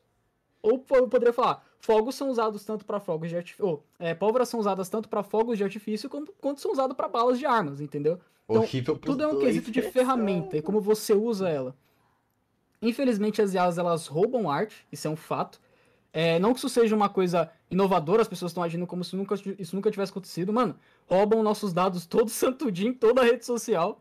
É a coisa mais comum que existe, você já sabe disso, então não é nada inovador, infelizmente. E o ponto é que IAs nunca podem substituir artistas. Eles sempre, eles sempre vão precisar de artistas como base para criar alguma informação e nunca elas vão conseguir passar a exata imagem e sentimento que um artista tem. Enquanto não conseguirem reproduzir exatamente o que é um sentimento, o que é um pensamento, para aplicar isso num desenho, porque todo, todo desenho, toda composição que você aplica, ela tem o um lado teórico, ela tem o um lado técnico, que a IA consegue analisar, mas ela também tem o um lado que você pensa, né? Você o sentimento, o lado sentimental. Então, você quer passar alguma ideia, você quer passar alguma vibe, você quer passar um estilo, alguma coisa. Tem coisas que você faz na arte que elas não têm sentido técnico. Você só faz porque você quer e você acha bonito. E uma IA nunca vai conseguir reproduzir isso. Entendeu? O fator que mais tá levando o pessoal a desespero é porque, nossa, muita gente tá comprando negócio da IA, né? Só que, por exemplo, essas pessoas que estão comprando, aqui não viu numa live do Brush Rush que ele falou. Essas pessoas que estão comprando as artes da IA, elas seriam pessoas que comprariam as suas artes? Porque senão elas não estariam roubando nada de você. Não tá roubando cliente, entendeu? A IA não tá roubando seus clientes. Isso é pro lado do pessoal que faz commission, né? E esse pessoal tá fazendo isso porque eles acham interessante a arte, não sei o que, querem ferrar com os artistas e pá, pá, pá, e pipipi, ou porque eles acham a arte da IA melhor que a sua. Mano, muita gente tá fazendo isso por simplesmente ter curiosidade. A pessoa vai ver ali, por exemplo, um filtro no Instagram e vai falar, ah, um filtro de anime.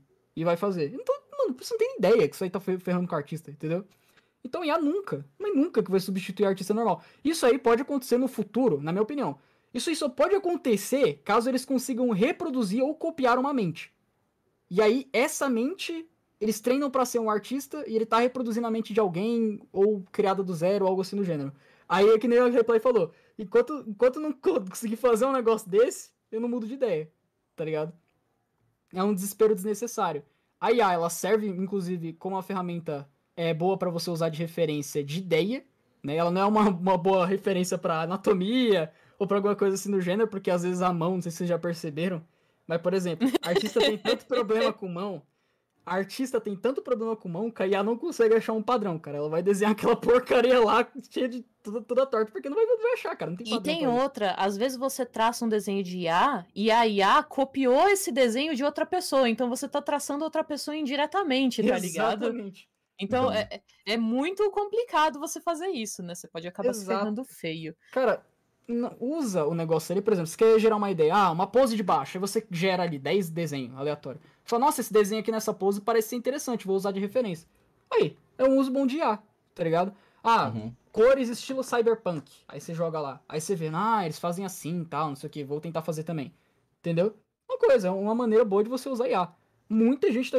Twitter, é Twitter é um exemplo de artista desesperado ficando, meu Deus, a IA vai matar a gente, que não sei o que, a IA é o maior problema da realidade, não sei o que. Aí tem os outros debatendo que não sei o que, não, que não é, e é isso e aquilo, e tem a galera que só tá ali, ah, referência pique, vou desenhar aqui, pá, não sei o que. Tem uma foto muito boa, inclusive, que é que colocaram um macaco na IA, e ele fez uma mina de anime muito bonita, e daria pra usar referência, tá ligado? Tem muita coisa que é divertida de você usar ali que não necessariamente é um problema grave, tá ligado? É ruim sim eles roubarem artistas, mas é algo meio que inevitável no momento. E seria bom se tivesse uma lei para isso, não sei se tem, né? Me corrijam aí se tiver alguma lei para isso. Pra por enquanto isso. ainda não tem, por enquanto é. ainda não tem. E as leis de tracing também são bem fraquinhas. É, então aí ferra pra caramba, tá vendo?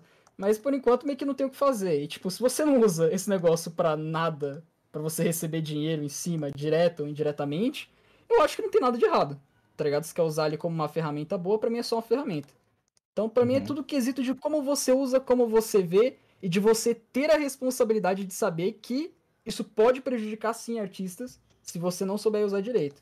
E é claro que você tem que sempre, sempre dar o benefício da dúvida de, mano, vamos controlar isso aí, vamos ficar de olho nisso aí, porque se o negócio começar a dar merda, é para geral se revoltar, não é pra todo mundo fazer descaso, não.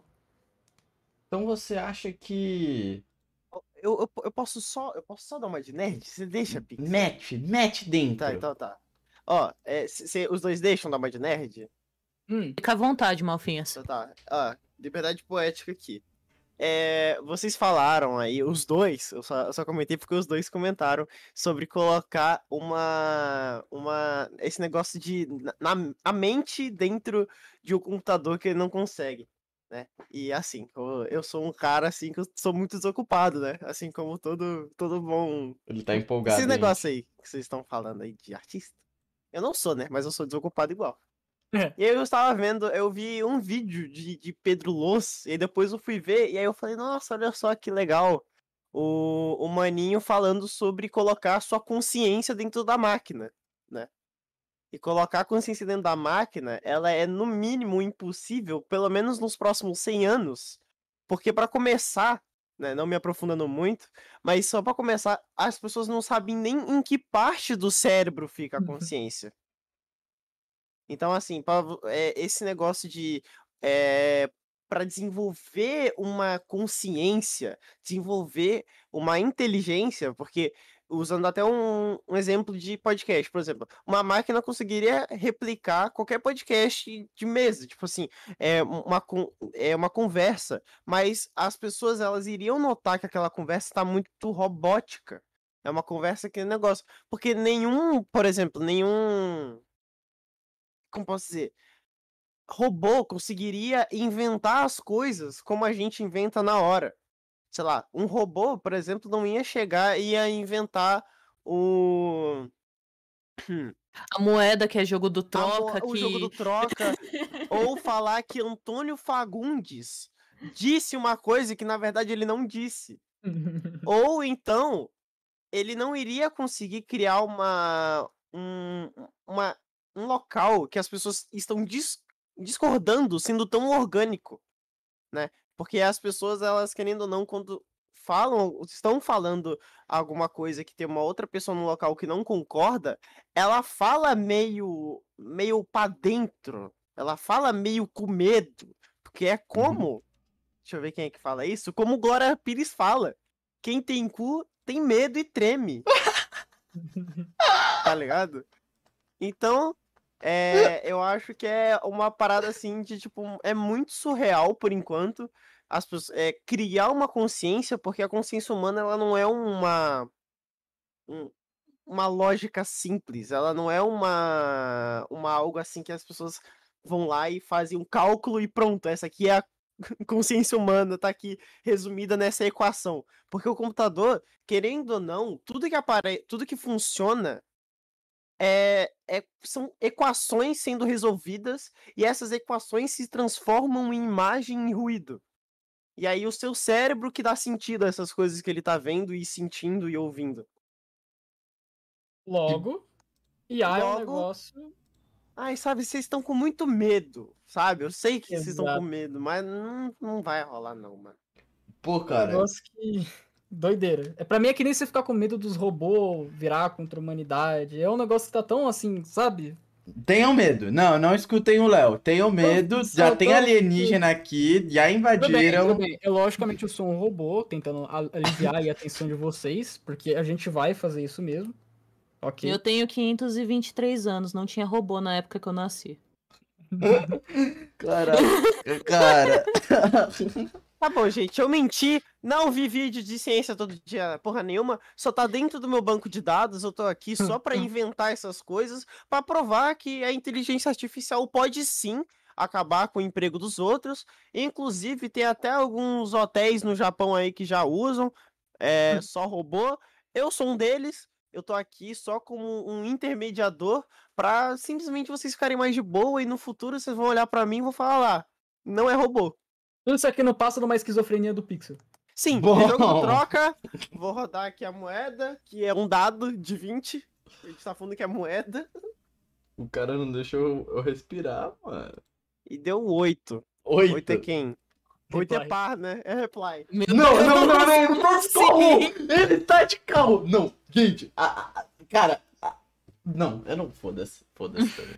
Eu tô falando, esse podcast tá comprado, em algum momento eu fui dono desse canal e eu já tô notando que eu tô caindo fora dele, velho.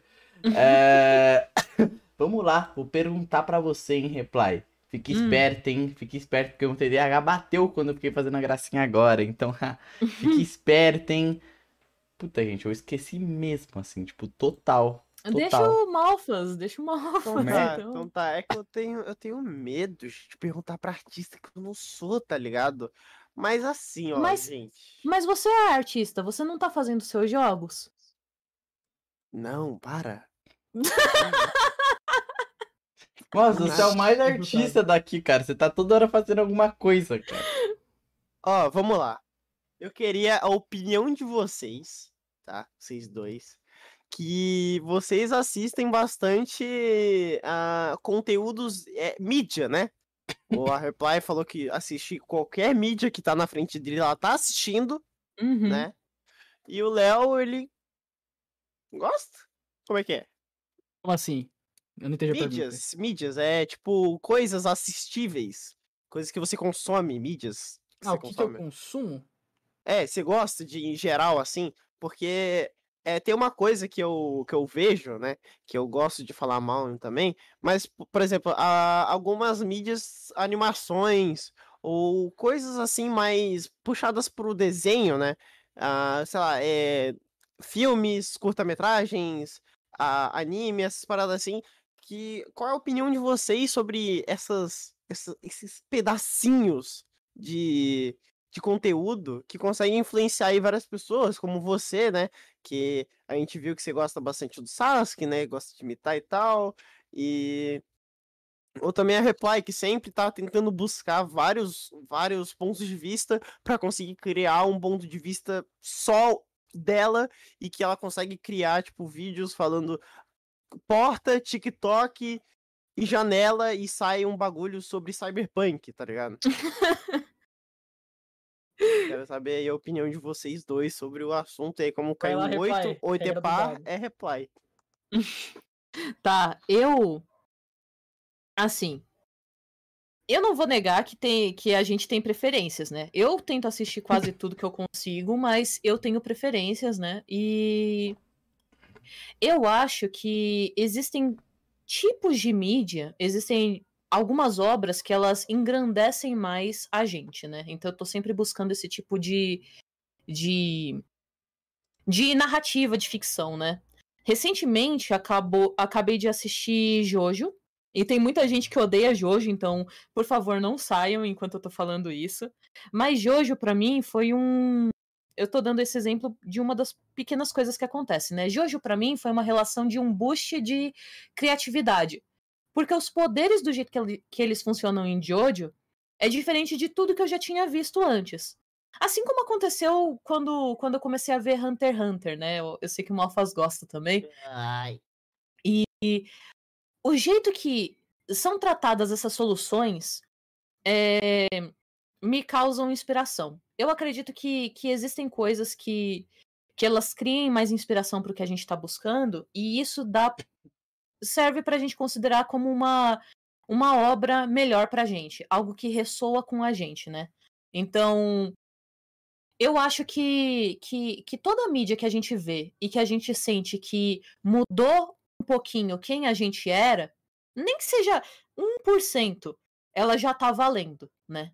Por, por exemplo, Mob, é, é, deixa eu ver. É, aquele último filme que lançou, Nope. É, Muito bom. as relações que a gente, as relações que a gente trata com, com a mí- mídia, elas, elas são transformadas e transformam a gente um pouquinho, né? Esse processo de que a gente interpreta um filme do nosso jeito e, e o filme se torna uma parte nossa, né? A história se torna uma parte nossa e muda um pouquinho como a gente pensa. É, para mim é a verdadeira mágica de uma coisa bem feita, né? São as coisas que a gente vai lembrar depois de muito tempo. Deixa eu pensar. Então, é. Quando meio que eterniza a arte, tipo. É, eu não acho que eterniza, mas eu acho que, que se torna eterno dentro de você. Se torna algo que você pensando nisso ou não, vai te influenciar, vai ficar na sua vida. Por exemplo, se eu tivesse que criar algum poder, criar alguma batalha, antes de Jojo eu teria feito de um jeito e depois de Jojo eu faço de outro. Entende? uhum. Então, eu acho que, que todas as obras elas têm um tipo de influência na gente e a gente vai ter coisas favoritas, mas o jeito que eu elejo as minhas coisas favoritas são as coisas que, que mudam o meu jeito de ver o mundo, mudam a forma como eu penso, né? Mudam a forma como eu lido até mesmo com a minha própria arte, né? Que eu falo tanto de, de subjetividade, meio que são as obras que entram para essa escala, né? Que começam a fazer parte do que eu sou. Uhum. Acho que é Então- isso, né? Muita gente tatua no braço, eu não tenho coragem, mas Ah, são as relações que a gente tem. então a arte nada mais é que os amigos que a gente faz no caminho. É, na verdade, é você fazer a amizade com a arte que, que faz ela que ela se tornar o seu caminho, né?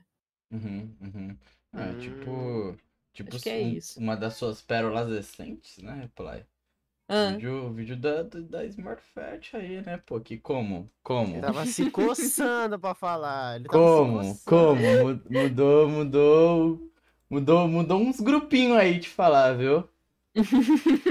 Colocou jovens a pensar. É um ótimo vídeo. quando a gente quando a gente descobre um outro jeito de pensamento de outras pessoas, né? A gente se relaciona com outras pessoas. é, a gente tem duas atitudes e isso funciona com a arte também. A gente pode rejeitar aquilo imediatamente, que é o que muita gente faz, né? Ela ouve uma opinião que não não concorda, a pessoa vai rejeitar. Ou a gente pode pensar sobre aquilo.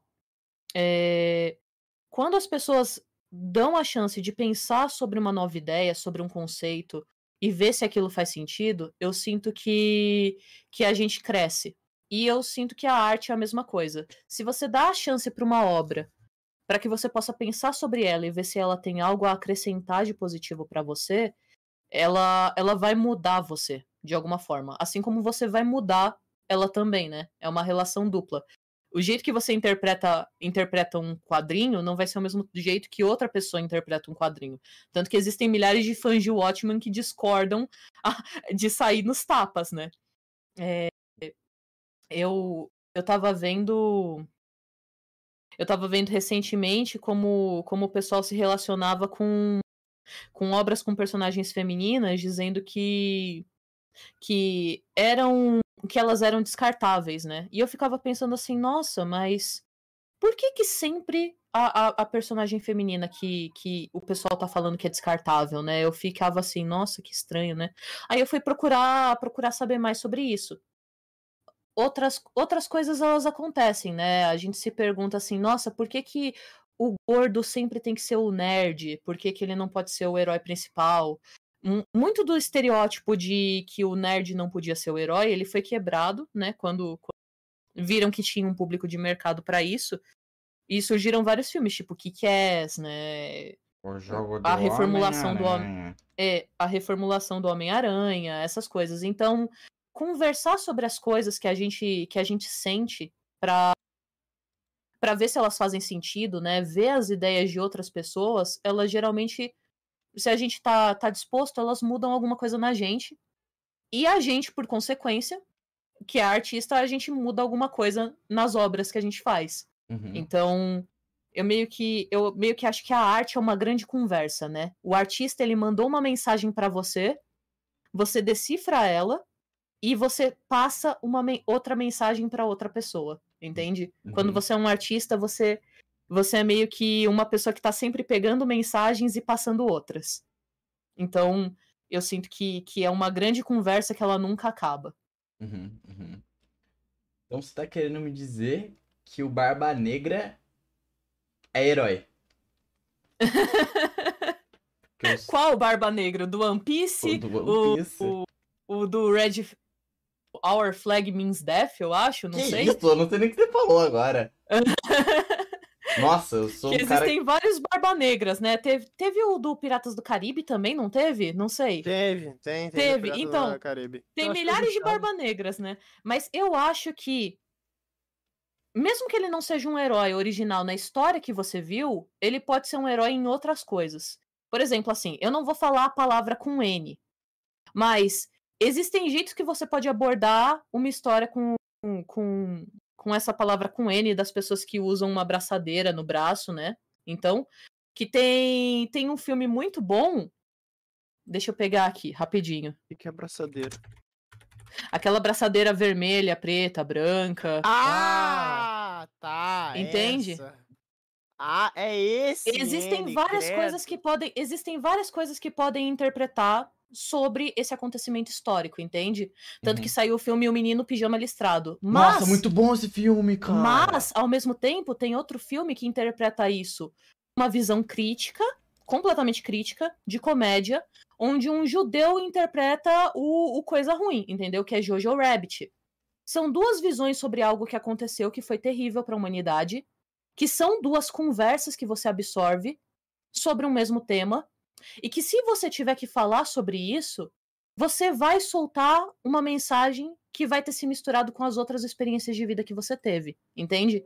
E Uhum. são duas abordagens completamente diferentes. Uma é um drama extremamente pesado e a outra é num sentido de comédia crítica. Uhum. Entende? Eu Oh. acho que eu acho que toda a arte serve para você conversar Uhum. de algum jeito com as pessoas que estão vendo, né? Que deram a chance de, de ouvir você falar, né? Uhum, uhum. Não, é, pô, inclusive, sai do, sai do chat, Monark, tá louco, cara? Ô, ô, ô. Mas assim, é. Pô, eu falei isso, né? Porque é impressionante como, tipo, pô, falando sobre a obra de One Piece agora, o meu personagem Ah. favorito é o Luffy, eu acho, tipo, muito mágico. Meu também. Meu também. tudo que ele quer oferecer e tal, mas é muita doideira eu pensar que a frase que mais me toca é simplesmente do cara que eu mais odeio, que Hum. é o primeiro encontro do Barba Negra com o Luffy. Tá ligado? Quando ele fala que os sonhos de um homem nunca tem fim. Exato. Saca? Tipo, é, aí, eu- aí eu fico, tipo, caraca, foi. o Lógico, né? Eu levo muitas coisas de One Piece comigo, mas, tipo, Uhum. essa é a frase, uma das frases assim, mais marcantes de cultura pop que eu carrego, tá ligado? Tipo, E isso, e é e isso tá em você. Isso tá em você, isso foi absorvido por você. E você também absorveu que não foi o herói que disse isso. Entende? Uhum. Mas, mas foi o vilão que disse pro herói e isso inspirou o herói, entende? Então, Uhum. você pode se inspirar por coisas que às vezes parecem não ter, não ter um sentido im- imediato. Por exemplo, eu quando assisti Gravity Falls, eu não achei que ia ser uma coisa tão importante no futuro quanto foi. Meu Total. canal, ele tem várias coisas em que eu me baseio no clima de Gravity Falls pra dar um ar de mistério. E Uhum. na época eu nem sabia. Se tornou parte de mim, se tornou uma coisa da minha subjetividade. Os sonhos não têm fim, e isso tá dentro de você, sabe? Então toda vez que você tiver que passar uma mensagem pixel, se a mensagem envolver sonhos, provavelmente isso vai vir à tona, mesmo que seja de um jeito bem subjetivo. Uhum. Eu acho Não, isso muito total, legal, né? Total, total, total. Mas tudo isso foi uma grande enrolação pra não ter que elencar obras favoritas. Uhum. E, pô, o interessante falar isso que. que. que eu travei no lança porque bateu o TD. E que agora chegou na hora do jogo do troca e é a vez do Léo MK responder. Tá. Eu sou a pessoa que gosta de fazer o seguinte. Nossa, deu tempo até do Léo MK escrever um roteiro, né? É, então. Bom, basicamente, o que, que acontece é, eu gosto de olhar a parte dos fundamentos que eu uso nos meus estudos, de Uhum. tudo que eu pego ali e tal, é teoria das cores, teoria ali da, dentro da composição, e eu gosto de desconstruir o que eu vejo. Então, eu tô vendo uma série, eu tô analisando por que, que essa cena passa alguma coisa. Então, por exemplo, ah, tem uma cena, por exemplo, de Breaking Bad, né? Você vê aquele, aquele, aquele clima tenso e como eles fazem pra passar. Pra. Eu não vou dar spoiler, tá, pessoal? Mas como eles fazem pra passar a diferença do início, do personagem de início, pra como ele muda no final. Então, no início, eles usam cores é, muito menos saturadas no Walter, que é o personagem principal. Uhum. E eles fazem essas cores se mesclarem, inclusive, com o cenário, pra passar uma ideia de que ele é uma pessoa triste, ele é uma pessoa é, depressiva, uma pessoa disfarçada no meio da multidão, ele é invisível. E quando ele vai se revoltando, você vai vendo essa mudança nele, como as cores dele começam a ser destacantes, como é, tudo se conversa dentro da composição. E na arte eu vejo da mesma maneira. Então você vai olhar ali, porque aquilo ali é arte, obviamente também. É, eu gosto de olhar pra tudo nesse quesito e começar a desconstruir. Por quê? Por que, que essa parte se encaixou no roteiro? Por que, que isso fez não sei o quê? Por que, que isso passa uma mensagem de tal maneira? Etc. Tanto que é, eu sou muito fã. Eu sou muito fã de Breaking Bad. Sou fã de Better Call Saul. Sou fã de. Nossa, deixa eu sim. ver. Death Note. É, mano, eu falar um negócio pra eles que eu quase não assisto anime. O pessoal acha que eu sou otaku. Eu tenho travesseiro de anime, boneco de anime, desenho anime e eu não vejo anime. Tá ligado? Você Eu não não tá entendo nada de anime. Eu acho não? que eu consigo falar três animes que eu assisti na minha vida. que eu não entendo nada. É, mas eu sou fã de poucos. Eu sou fã de, por exemplo, Cowboy Bebop. Eu sou fã de é, Death Note, como eu tinha dito. Eu sou um pouco fã de Boku no Hero no início, e depois eu achei que desandou e ficou tudo estranho. E etc. Eu tô falando aqui algumas obras que eu gosto, porque todas elas acabam influenciando nos meus desenhos também. E como eu observo, no caso. Então, por exemplo, nossa, cara, eu eu acho a composição usada em Breaking Bad incrível, incrível. O que eles Mas- fizeram na cena final de Better Call Saul me arrepia até hoje. Pô, nossa, eu ia assistindo, citar. estou assistindo, estou assistindo, não fale, não fale. Perdão, mas- perdão. É, então, então, mas é, é, é isso. Eu acho que, tipo, essa ideia que você falou de Breaking Bad aumenta muito mais em Better Call Saul, tá ligado? Essa questão de, de cores e tal. É, e, pô, eu vo- voltei, lembrei do que eu tinha falado pra vocês, curiosos de plantão. Eu ia falar que Raft Falls também, o Reply, foi um grande, um grande motivador, porque eu comecei desenhando, querendo desenhar animes, assim, que nem o menino Léo e tal, desenhar anime e tal, porque o anime é da hora. Até assistir Guard Falls, eu falei, pô, gente cabeçuda com zoião é muito mais legal do que desenhar anime e tal, uau, tá ligado? Então, mentira, mentira, desenho anime. Oi? Oi? Mentira, mentira, desenho anime. Eu acho incrível que, independente do formato que entrega, é, as histórias boas, elas ficam. Existe um Uhum. anime que ele é considerado muito feio, tipo, horroroso pelas pessoas, que é Ping Pong The Animation. Dizem que, que os traços são muito estranhos, essas coisas. Eu considero que tem personalidade, mas assim, é porque a história é tão boa, mas tão boa, que você se apega ao traço. Mesmo que as pessoas digam, ah, não é feio, não é anime, não é convencional. é, a mensagem passa tão bem que você pensa assim, nossa, eu queria desenhar assim por alguns segundos, tá ligado? Ai, ai, tem gente que é chato com essas coisas, né? Vou até... Eu gosto do conceito do. Não é feio. É original. É, então... Personalidade. Eu tenho personalidade própria. Às vezes é tudo baseado Nossa. nisso. Vou até, vou até explanar nossos amigos, mano. Porque às vezes tem umas discussões assim com traço de desenho, assim, de anime e tal. Eu fico, pô, cara, para de reclamar, mó daorinha, mano. Traçozinho ali, ó. Todo, todo, todo estranhozinho, pô. Tá ligado? É muito por gosto também. É, então. E, pô, gira a roleta, Matheus. A roleta, nem moeda, é dado. E, calma aí. Uhum. Deu 20. Deu 20? Deu Acerto 20? crítico. Tá Porra, travado do esse negócio, hein? Tá, vou rodar de novo, já senão. Ah. Aí, deu 9. Ah, Tá bem, ímpar. Mas Ah. nada é par, pô. Nossa, olha como. Então tá, vamos lá. 3, 2, 1. E, gente, pergunta clichê. Falando sobre a trajetória de ambos, mas eu quero. Não é clichê, não, essa pergunta. Pensei na outra que era mais complexa. TikTok, né? Falando sobre a UMK, TikTok trouxe um grande efeito na indústria artística? E se teve, quais foram? Tá? Teve sim, mano. Assim, na minha opinião, ferrou com a cabeça de muita gente. Não, é sério. Que, por exemplo, você tem, você tem mini tutoriais ali que são divertidos de você ver pra pegar uma ideia, mas tem gente que vê um tutorial de um minuto no TikTok e acha que virou Einstein no desenho, tá ligado? Não dá, mano. Não dá, velho. É tipo assim, é um combo de quantidade de informação tão grande em pouco tempo que eles vão te lotar com informações que podem ser boas e lotar de informações que podem ser uma porcaria. E você vai absorver aquilo, tá ligado? Uhum. Mas, não, eu, eu vejo tanto, mas tanto, mas tanto tutorial ruim no TikTok. ah, ah, Inclusive, os meus antigos são horríveis. Mas eu vejo, tipo, uns tutoriais tão ruins no TikTok que eu penso, cara, se alguém viu isso aqui, ela tá ferrada por pelo menos uns três anos desenhando. Tá ligado? Que tem uns negócios que o pessoal fala que é surreal de não dá pra acreditar que alguém falou isso. Nossa, tem, tem dica, tipo, ah, se você pegar a arte de algum artista aqui, pá, plagia ela. Eu fiquei, ah, tá. Entendi. Vou aprender plagiando. Ok, é isso, entendi. Vou pegar a arte da pessoa, vou postar, fingir que é minha. Eu falei, nossa senhora, cada informação ruim não dá, não dá. Então o TikTok ele é uma bomba de pode dar bom, pode dar ruim, ele é uma ferramenta e quem souber usar ela, dá pra fazer o negócio funcionar e dá pra fazer o negócio piorar também ao mesmo tempo.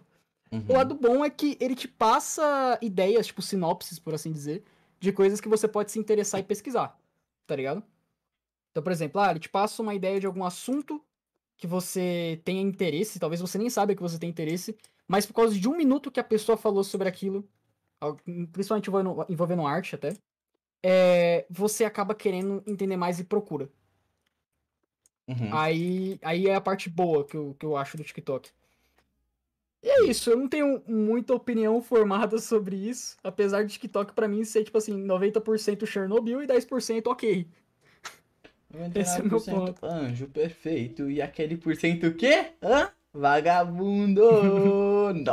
Vagabundo de artista, né, mano? Eu tô brincando, tô Então- brincando. Também sou artista, cara, brincadeira. tem, tem algo a falar sobre esse assunto? Ô, ô, ô, Reply. não.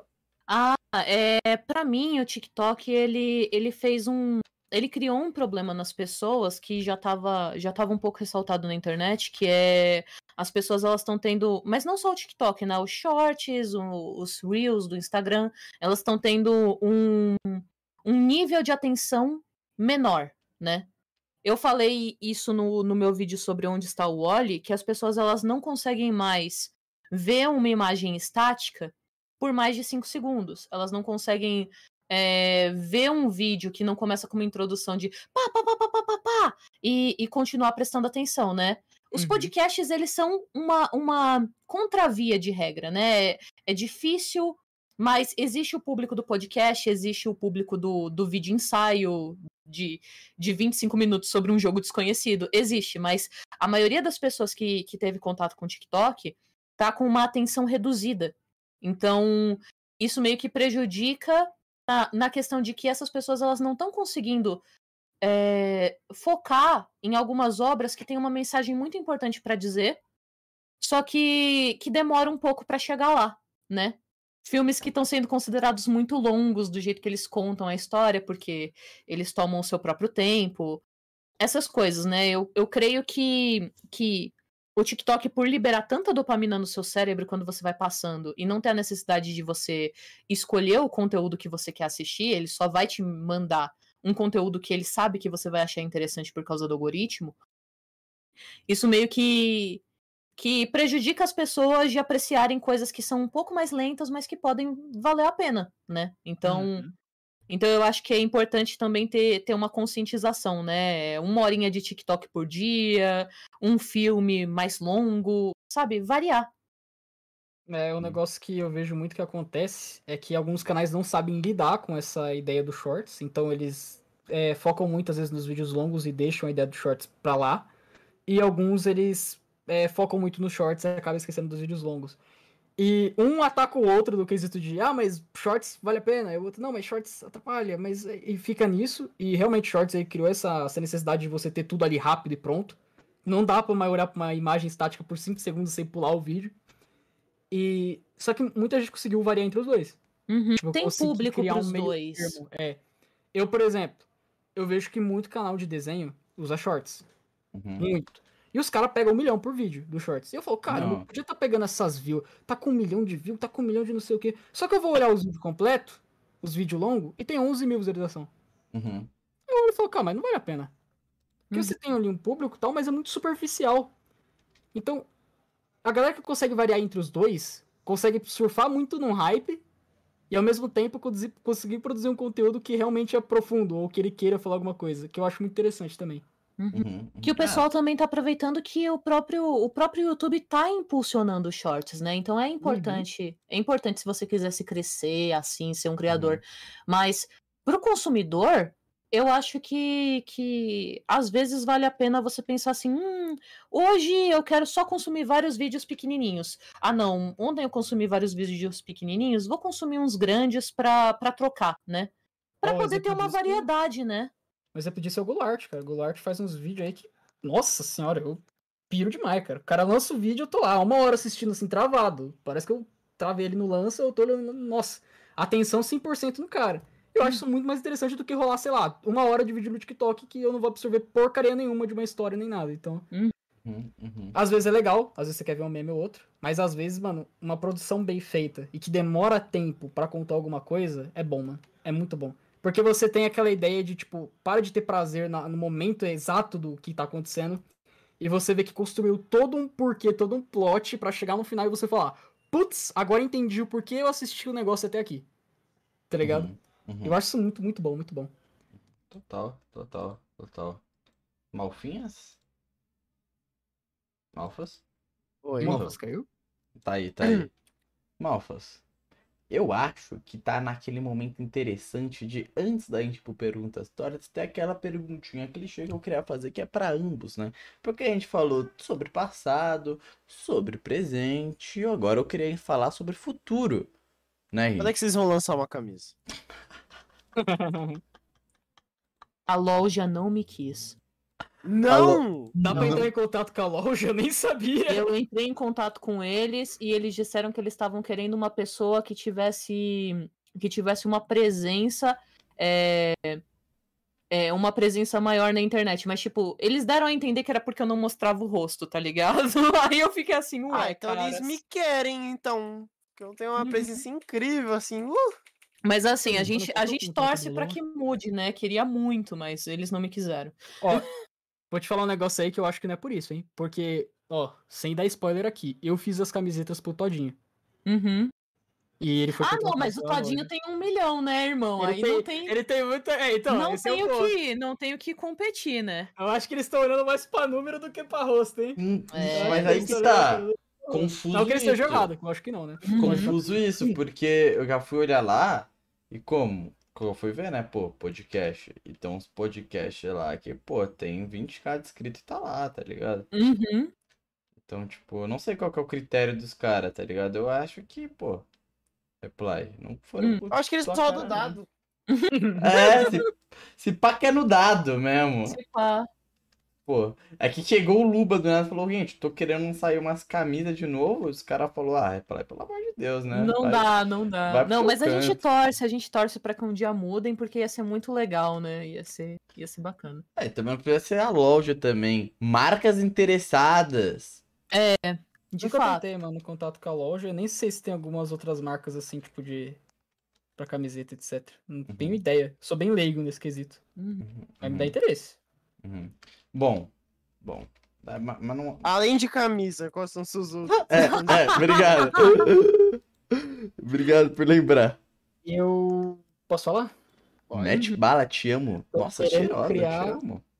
Tô querendo criar uma revoluçãozinha ali no meu canal. Que basicamente vai fazer live na Twitch. Só que a Twitch tá morrendo. Né? Tá- A Twitch tá indo de base, a Twitch tá morrendo, e tá fazendo live na Twitch não tá dando muito bom, não, e tá todo mundo quitando de lá. Aí o que, que eu fiz? Falei, cara. Não quero ficar mostrando meu rosto, eu tenho um medo, um certo medo de estar em live e acontecer alguma coisa muito específica no meu, no meu rosto os caras clipar e ficar me zoando, e eu não gosto disso. Falei, vou, sei lá, vou criar um VTuber, né? Aí eu chamei a galera, preparei o negócio, preparei tudo e tá tudo pronto. Aí só falta começar. Incrível. Ih. Tô com o VTuber, tô com os negócios lá. Eu vou fazer basicamente vídeo de desenho com o VTuber. Pretendo fazer algumas gameplay, pá, mas é mais pra descontrair. Não vai ficar salva no canal, até porque o canal não é o foco em gameplay, é foco mais em desenho. E eu pensei até em criar uma- um, negócio na Twitch pra fazer as lives, só que não vai dar bom, porque tá todo mundo saindo da Twitch. Pensei em criar um canal secundário, mas pode dar ruim porque eu vou separar os desenhos do meu canal principal. Falei, cara, vou fazer no canal principal mesmo, já tem público, já faz ali, já fica os shorts ali. O que acontece? Eu quero produzir shorts, só clipar as lives. E pronto. Peço pro editor fazer o negócio, acabou. Tem o, tem o shorts pra caramba, tem o vídeo completo, tem um live tudo no canal. O objetivo aí agora é esse. Esse é o futuro. Eita, Lele, ô Jack, ô Jack, ô, ô. É o doguinho pistola. É foda. É E, foda. e, e reply, planos além de. Eu, eu tenho muitos planos. Dos que pode falar. Assim, eu tenho muitos planos. Então, a gente pode brincar de. O dado. Sabe aquele jogo de. Não, a gente pode brincar daquele jogo de três verdades e uma mentira? Pode ser. Ai, eu Ah, adoro jogos. eu também. A gente pode brincar de três verdades e uma mentira, e daí, assim, eu não tô prometendo que vai acontecer cedo, eu não tô prometendo qual que vai acontecer cedo, e pode ter duas mentiras, tá? Mas vamos lá. Ah, você, você tá roubando no jogo que você. É duas Tá. verdades e duas mentiras. É, não, não, não. Assim, pode ser, pode ser três verdades e uma mentira ou duas, tá bom? Vamos, Ah, tá. vamos lá. Eu quero muito, muito, muito, muito, muito fazer uma opening pro meu canal. Muito. Ahn, eu quero fazer um jogo. Deixa eu pensar no que mais. Eu quero fazer uma coisa muito. Tipo assim, eu quero fazer um jogo no YouTube, completamente interativo com o pessoal e tal. Eu quero. É, Tipo aquela série do Black Mirror, né? é um bagulho assim. Eu quero também. Deixa eu ver as coisas que eu posso, né, contar. Eu quero é, fazer vídeos experimentais, tipo um vídeo completamente mudo. e eu quero fazer um desenho sem gastar um centavo. Esses são os meus planos mais ambiciosos por enquanto. Como assim um centavo? Tipo, sem usar lápis? Sem usar- gastar dinheiro nenhum e nem coisas prévias compradas antes. Ah, ok. Assim, essas são, essas são quatro planos. Pode ter um que não seja verdade, pode ter dois. Podem todos ser verdade também. Mas eu tô trabalhando nessas coisas. Eu comecei a fazer live. É, vai ter mais live na, durante as férias na Twitch, né? Só procurar por Reply ou Reply que vocês vão me encontrar. E, e, e nas lives eu fabrico o layout da live. Então é, é divertido, né? Um bagulho meio metafísico, sei lá. Pro YouTube, eu tô querendo fazer fazer coisas mais interativas com o pessoal, mas manter manter os vídeos longos também. E e colocar mais coisas, mais coisas do meu interesse em jogo, né? Eu quando voltei, eu prometi que o patrão tava maluco no meu canal e de fato, eu tô começando a colocar temas é, que não são tão convencionais, menos convencionais dos que os, do que os temas que eu já tinha, né? Então a gente vai falar de, de muitas coisas que podem envolver arte que as pessoas não pensaram que poderia. Eu acho que dá pra, dá pra colocar esses teasers, né? Uhum. E Ah, você. Nossa, é nada não, Reply. Fica, fica de boa aí, fica de boa. Pô, da hora. Mas agora, momento podcast cortes. Tá, momento podcast cortes, porque, pô, rapaziada, a gente inclusive já está sem nosso canal de cortes e Uhum. tudo mais. Vamos ah, lá. mas o. Ó, peraí, peraí. Mas uma coisa que eu quero muito, muito, muito é participar de collab. Isso eu quero muito. Eu não tô conseguindo, tá? Me chama pra collab. Você tem um canal Pra chamar. mim, fofa. que a gente vem, tá? Então, então. Sim. Pixel vou- foi o primeiro, mas é só chamar da DM que a gente vê, tá ligado? De fazer, de fazer collab. Se você gosta do meu canal e tá pensando, nossa, reply é tão séria, sei lá o quê, chama. Va- vamos ver isso, tá bom? Eu participo de, de qual- quase qualquer coisa. Dá pra encaixar Uhum. arte em qualquer coisa. Verdade, Beleza? se ela Reply. participou de podcast. Ver- Verdade, Reply, verdade, Reply. Inclusive, a sua primeira participação no Hub Stories e a segunda no Pixel DSN. Acessa aí na descrição, o canal tá bombando. Desculpa. É... Momentos cortes, rapaziada. Momentos cortes agora, que é o momento que, né, tipo, views e tal, podcast, manipuladores e tal, lixo, lixo de, de conteúdo. É... Léo MK, sobre seus cancelamentos, mano. Ih, rapaz. Co- Como que foi? Quais foram os motivos? Da onde veio isso? Você é um cara polêmico, hein? Tu é bem, como podemos dizer, danadinho. O pessoal, o pessoal tem uma certa raiva de mim, porque é o seguinte. Eu quando comecei a desenhar, eu comecei pelo caminho das trevas, né? Eu já fui pro Darth Vader. Eu já comecei desenhando o famoso H, né?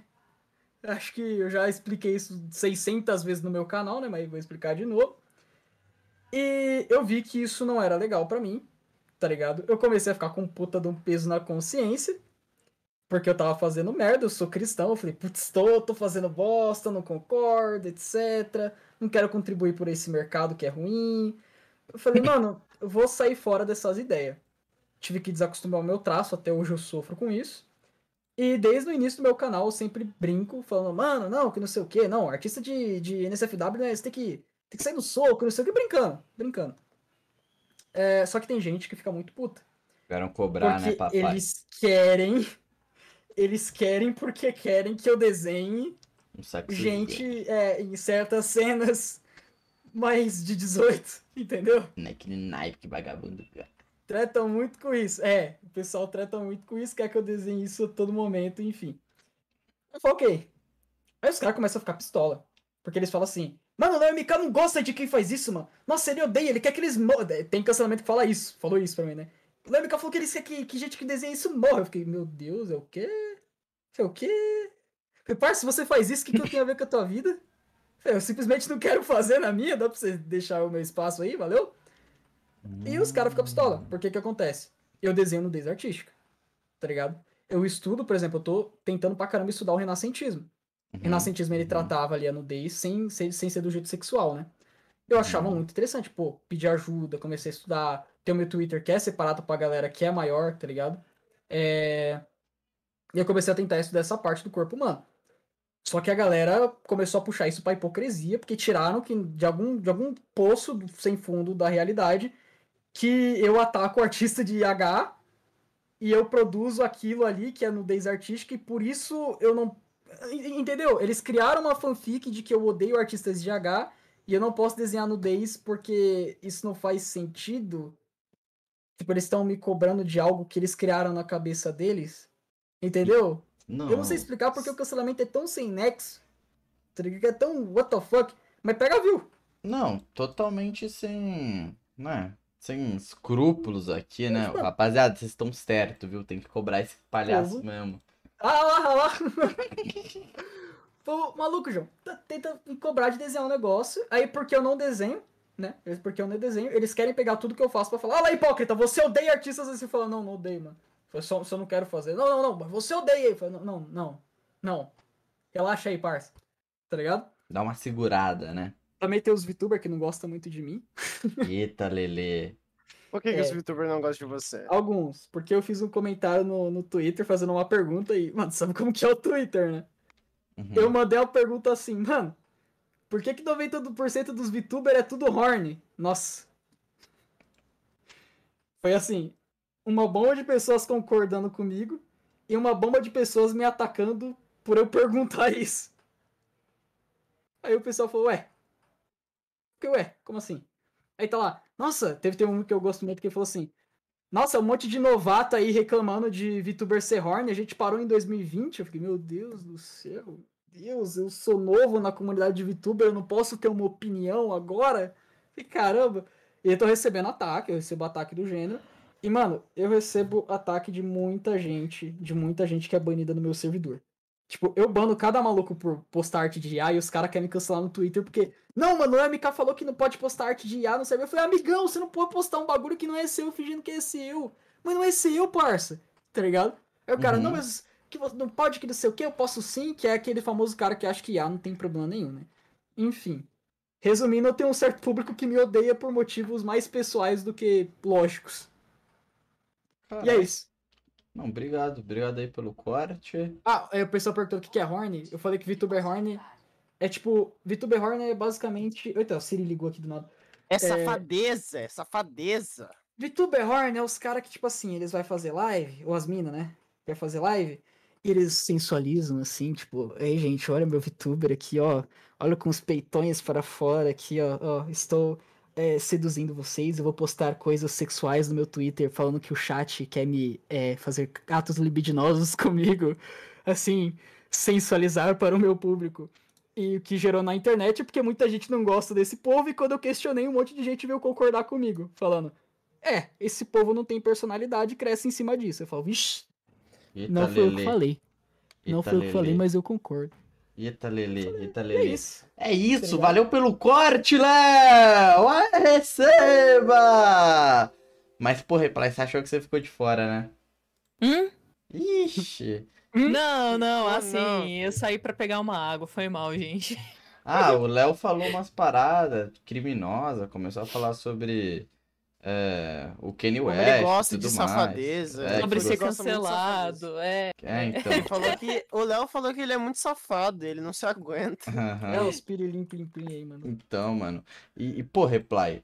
Mano, rolou um, um bagulho doido na tua vida nesse meio tempo, que, é, mano, seu canal foi hackeado e você perdeu um monte de vídeo que você queria, mano. Como, como foi essa, essa volta com tudo, essa caminhada, essa correria e por aí vai? Nossa, é... eu já tinha um vídeo pronto, praticamente pronto, já tava todo editadinho, sobre como não ser hackeado. Antes de É tudo isso sério? acontecer, eu tinha. Eu ia dizer como. O título do vídeo ia ser Como Tentam Me Hackear Todo Dia. E ia ser mostrando todas aquelas propostas que eles têm que tentam hackear o canal, tá ligado? Nossa, mas pegou mal, hein, velho? É, não. E daí, o que aconteceu foi. Em um dia de descuido, fator humano, eu cliquei num desses e-mails que eu tinha denunciado. Simples assim, eu tava. Mas, assim, teve uma coincidência também, né? Eu tava negociando com um patrocinador. Esse patrocinador, ele ficou de enviar os arquivos no dia seguinte. E no dia seguinte, esses caras que tentam hackear canal me enviaram um e-mail como se fosse esse patrocinador. Foi completamente Não. coincidência. Completamente coincidência. Ou Eu acabei- ali dentro, né? Que aproveitou também. Eu não sei. Eu sei que eu acabei perdendo esse patrocinador e, e baixou o arquivo errado, porque eles enviaram com, com um e-mail e eu não prestei atenção. Só Você que. executou? Não, eu não executei. A questão é. É, é- parecia um arquivo normal, tá ligado? Eu não tinha pedido pra executar nem nada. O que aconteceu foi. Baixou o negócio. O, o negócio clonou meu browser. Entende? No. clonou e não funcionou. Por quê? Porque eu tinha a verificação de duas etapas ativada. Então o que o, o, o meu celular, ele tava tava bloqueando que eles me hackeassem. Aí eu saí pra faculdade, não liguei, não liguei os dados móveis, não liguei nada, deixei o celular sem, sem conexão com a internet.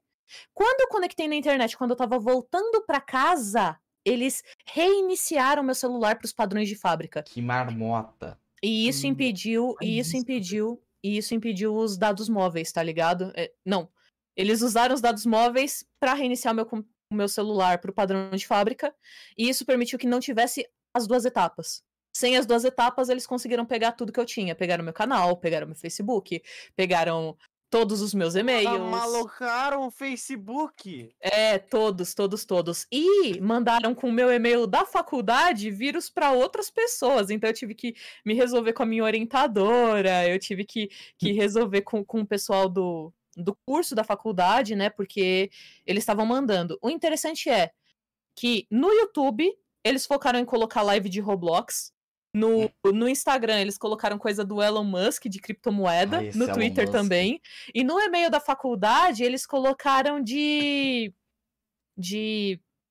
de. como que é? É acesso gratuito a livro. Então parece que eles sabem qual domínio é qual pra mandar a coisa mais tentadora pras pessoas, né? Eu achei isso.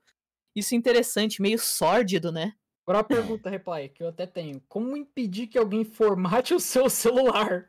À Então, né, o celular, a gente querendo ou não, o Google, ele, ele quando você cria uma conta, ele liga automaticamente o seu número a essa conta, certo? Como, como autenticação e essas coisas. Só que esse celular, ele também ativa uma opção que você pode desativar, que é de poder ser controlado pelo seu e-mail. Então você desativa essa opção nas configurações do Google mesmo, e daí ele não vai poder formatar o seu celular à distância se hackear o seu e-mail, que foi o que aconteceu comigo. Que eles usaram um dos meus e-mails pra formatar o meu celular à distância e pegar o resto. Então eles conseguiram hackear um, um e-mail seu antes de. Aham, eles hackear os- pegaram um dos e-mails meus que não tinha duas etapas, que era um e-mail qualquer usado só pra só para usar o armazenamento do Google Drive, e com esse e-mail eles conseguiram explodir o celular e tirar duas etapas do resto. Rapaz. É, Então, então- resumindo, se Uhum. você não tivesse. Se você tivesse pago os 7 reais do Google Drive, Talvez, talvez, talvez, mas talvez eles tivessem achado outra coisa. O que me salvou muito foi o, foi o meu amigo Lagosta, porque ele fez ciência da computação, ele viu o que estava acontecendo na hora. Às vezes eu deixo o, o, o Parsec, que é um programa de monitoramento de computador à distância, para mexer no, no PC à distância, eu deixo ativado. Ele conseguiu entrar no meu computador e recuperar o meu canal na hora, porque senão o YouTube ia ter demorado uma semana, duas, né? Ele conseguiu recuperar na hora porque ele usou outro fator de autenticação de outro e-mail que eu tinha que eles ainda não tinham mexido, que eles não foram rápidos o suficiente. E nisso eu com o celular resetando no meio de São Paulo, sem saber o que estava acontecendo. Que Meu Que loucura. tudo, que tudo. Aí você não pôde pegar Uber, teve que ir de trem, virou. Foi difícil, foi difícil. A volta pra casa foi a pé, triste, tava chovendo um pouco. Na- É, então, naquele clima bosta, né? Nossa, cara. Nossa. Aí quando chegaram assim, ai. O que, que, você- que aconteceu? Meu computador foi hackeado. É, não só o computador, mas tudo, né? Eles também roubaram coisa do meu banco. Foi- Nossa, Foi complicado. Daí o banco devolveu também, porque eu provei bonitinho. Mas quando eles clonam o browser, não aparece que tem um executável na hora. Eles têm que, es- eles têm que estourar alguma verificação de duas etapas sua pra, pra poder fazer o negócio funcionar, né? Pra poder mandar o arquivo pra longe. Nossa, mano. É esse Elon Musk aí, doido, né? É. O Elon Musk maluco aí dominando o mundo. Só pode ter sido ele. Eu não fecho com o Elon Musk. Também não, também não. É isso. E, e NFT, gente, flopado, né? Acabou esse lance de NFT também. Bitcoin parou, é. E o. E é isso aí, gente. Aí, E o vamos BTS, perguntas. mano? to- BGS? Você quer meter um BGS? Não, e o BTS? Ah, tá, o BTS. Vocês viram que agora daqui a pouco já vai dar o tempo do pessoal ir pro exército na Coreia? Rapaz, Não? do nada. Então tá. Do nada. gente, perguntas tortas, hã? O que, vocês acham? Acho bacana. Acho, Acho legal. bacana, acho bacana. Como vai funcionar, Malfas? Vai ser o seguinte, a gente vai abrir aqui todas as três comunidades, mais o Twitter, e vai ter vocês aí do chat, e aí vocês estão assim, ah, não, a gente tá aqui ao vivo, o que que a gente vai ter de prioridade? Por enquanto, nenhuma. Se vocês pagarem, vocês vão ter prioridade, senão, capitalismo, né, gente? Porque como? É, Como, né? Não, isso aí parece- vocês, vocês- Mas vocês podem mandar a pergunta aí, é de graça, pergunta, vocês podem mandar. Só que se você pagar, a gente vai ler primeiro. Vai Uhum. furar a fila. É o famoso fura fila, né? Nada que uma É. propina não resolva. É, também depende da. Porque como? Né? São três comunidades, basicamente, aqui que a gente tem que responder, né, galera? Galera, aqui, ó, tem coisa pra fazer. Reply, pô. Tá como? Tendo que fazer arte com capim. O Léo tá tendo que, pô, dublar o Sasuke, tá ligado? Então, tipo assim, a gente tem que correr aqui também. E dito isso, Querendo vocês não, a querem. gente já tá aqui há duas Vocês horas. querem beber uma membros aguinha? e tals e tals e tals. Vocês querem beber uma aguinha e tal que eu coloco aqui no espera, hein? Eu quero dois minutinhos. Desculpa pedir, tá? Dois Rapidinho. minutinhos? É, Gente, obrigada. dois minutinhos vai ter a tela de espera. Vocês, vocês mesmo. É tchau. Eu também quero. Tchau. Lacrei. Bota um cronômetro.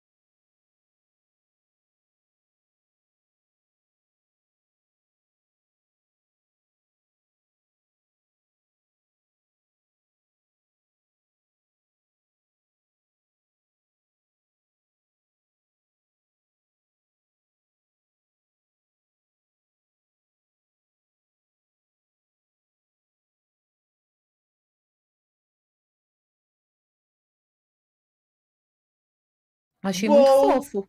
Voltamos, voltamos. Oi, gente, tudo bem com vocês? Oi, Quanto gente. tempo? E aí, aí houveram perguntas que foram. Que, que custaram monetários. Então a gente vai ler, enquanto a gente estava nesses dois minutinhos fora, que foi o Samu. Pode furar fila simples assim? É, Tá liberado. figura. Infelizmente Tá liberado. vivemos. Ainda não é um socialismo, rapaziada. Mandou uma Então, graninha, pode falar na frente de todo mundo. Pode falar falar, frente gente. de todo mundo. Samuel, chefe dos meus ADMs, é, é meu braço direito no, na organização do Discord. Muito obrigada por estar aqui, Samu. De Ô, verdade. louco, Tamo ô, louco. E muito obrigado por furar fila, mano. Eu adoro como as pessoas entenderam rápido o capitalismo.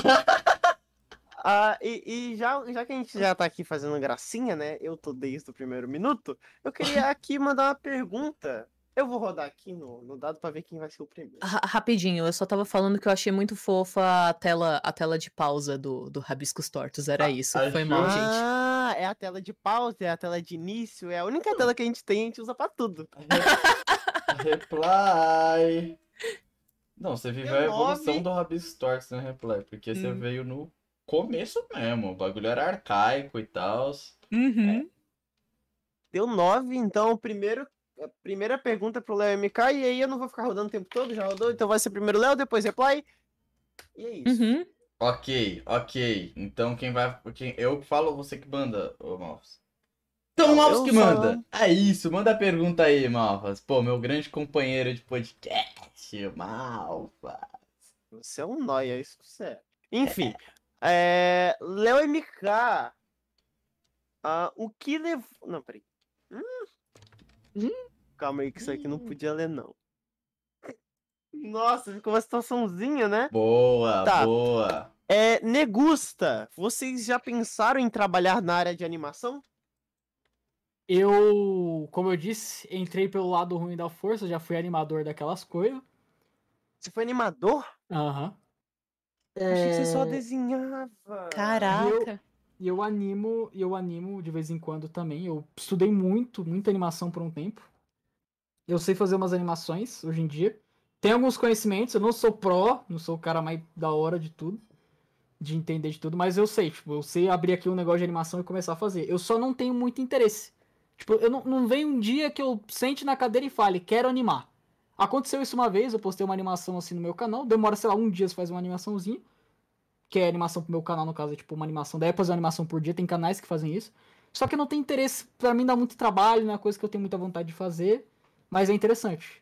É interessante. E tem que entender muito de fundamento, viu? E princípio de animação foge de fundamento padrão de arte. Tem muita coisa aí diferente, tem do. Acho que é Alan Becker, tem os princípios da animação aí que são muito bons. Tem no YouTube, se alguém quiser procurar.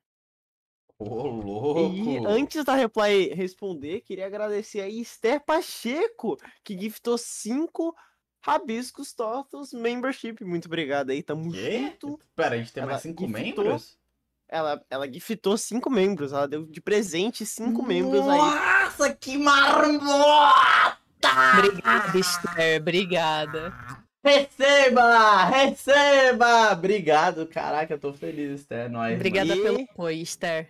Nossa, você E- fez meu dia. Agora é a vez da Reply responder se ela começou com animação, né? Você já pensou em trabalhar na área de animação? Como é que é o bagulho?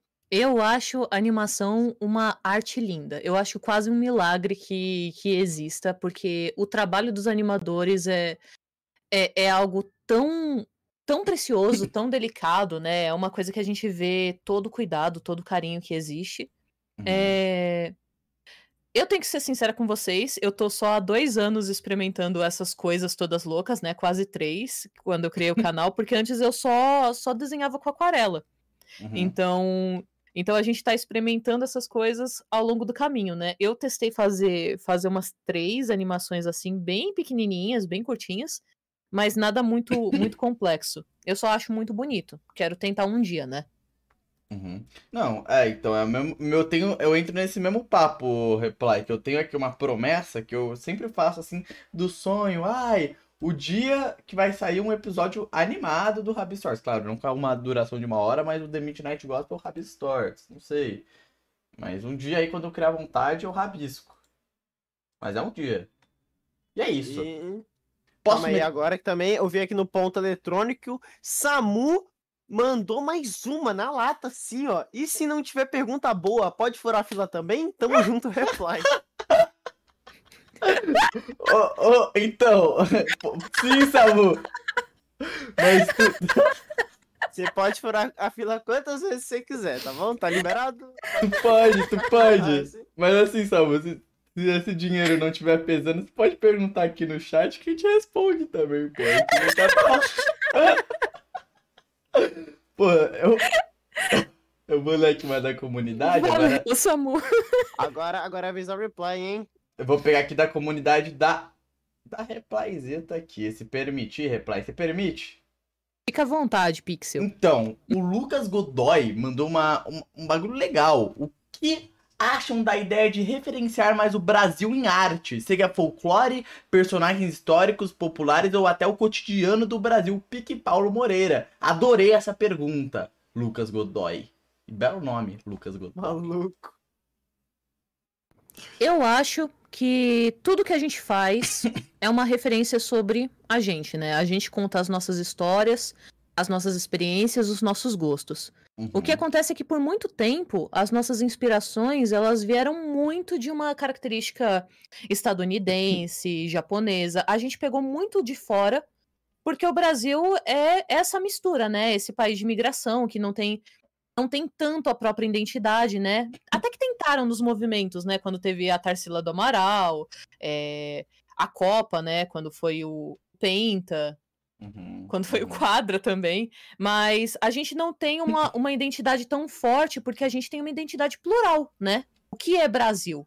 A- a- cada estado, né, cada região tem tem tanta diversidade, né? A gente tá vendo pipocando por aí, é, Brasil como se fosse um personagem de RPG, Brasil como se fosse num jogo de luta. Ah, eu vi esse negócio gente tá vendo. de luta. E cada personagem é tão diverso, tem tanta coisa pra contar, que, que a gente fica pensando assim, não, é... mas não é tão legal, né? O Brasil não é tão legal. É, é aquela síndrome de vira-lata. A gente acha que só porque a gente não viu na nossa infância tantas coisas, quer dizer que não tem o que acrescentar.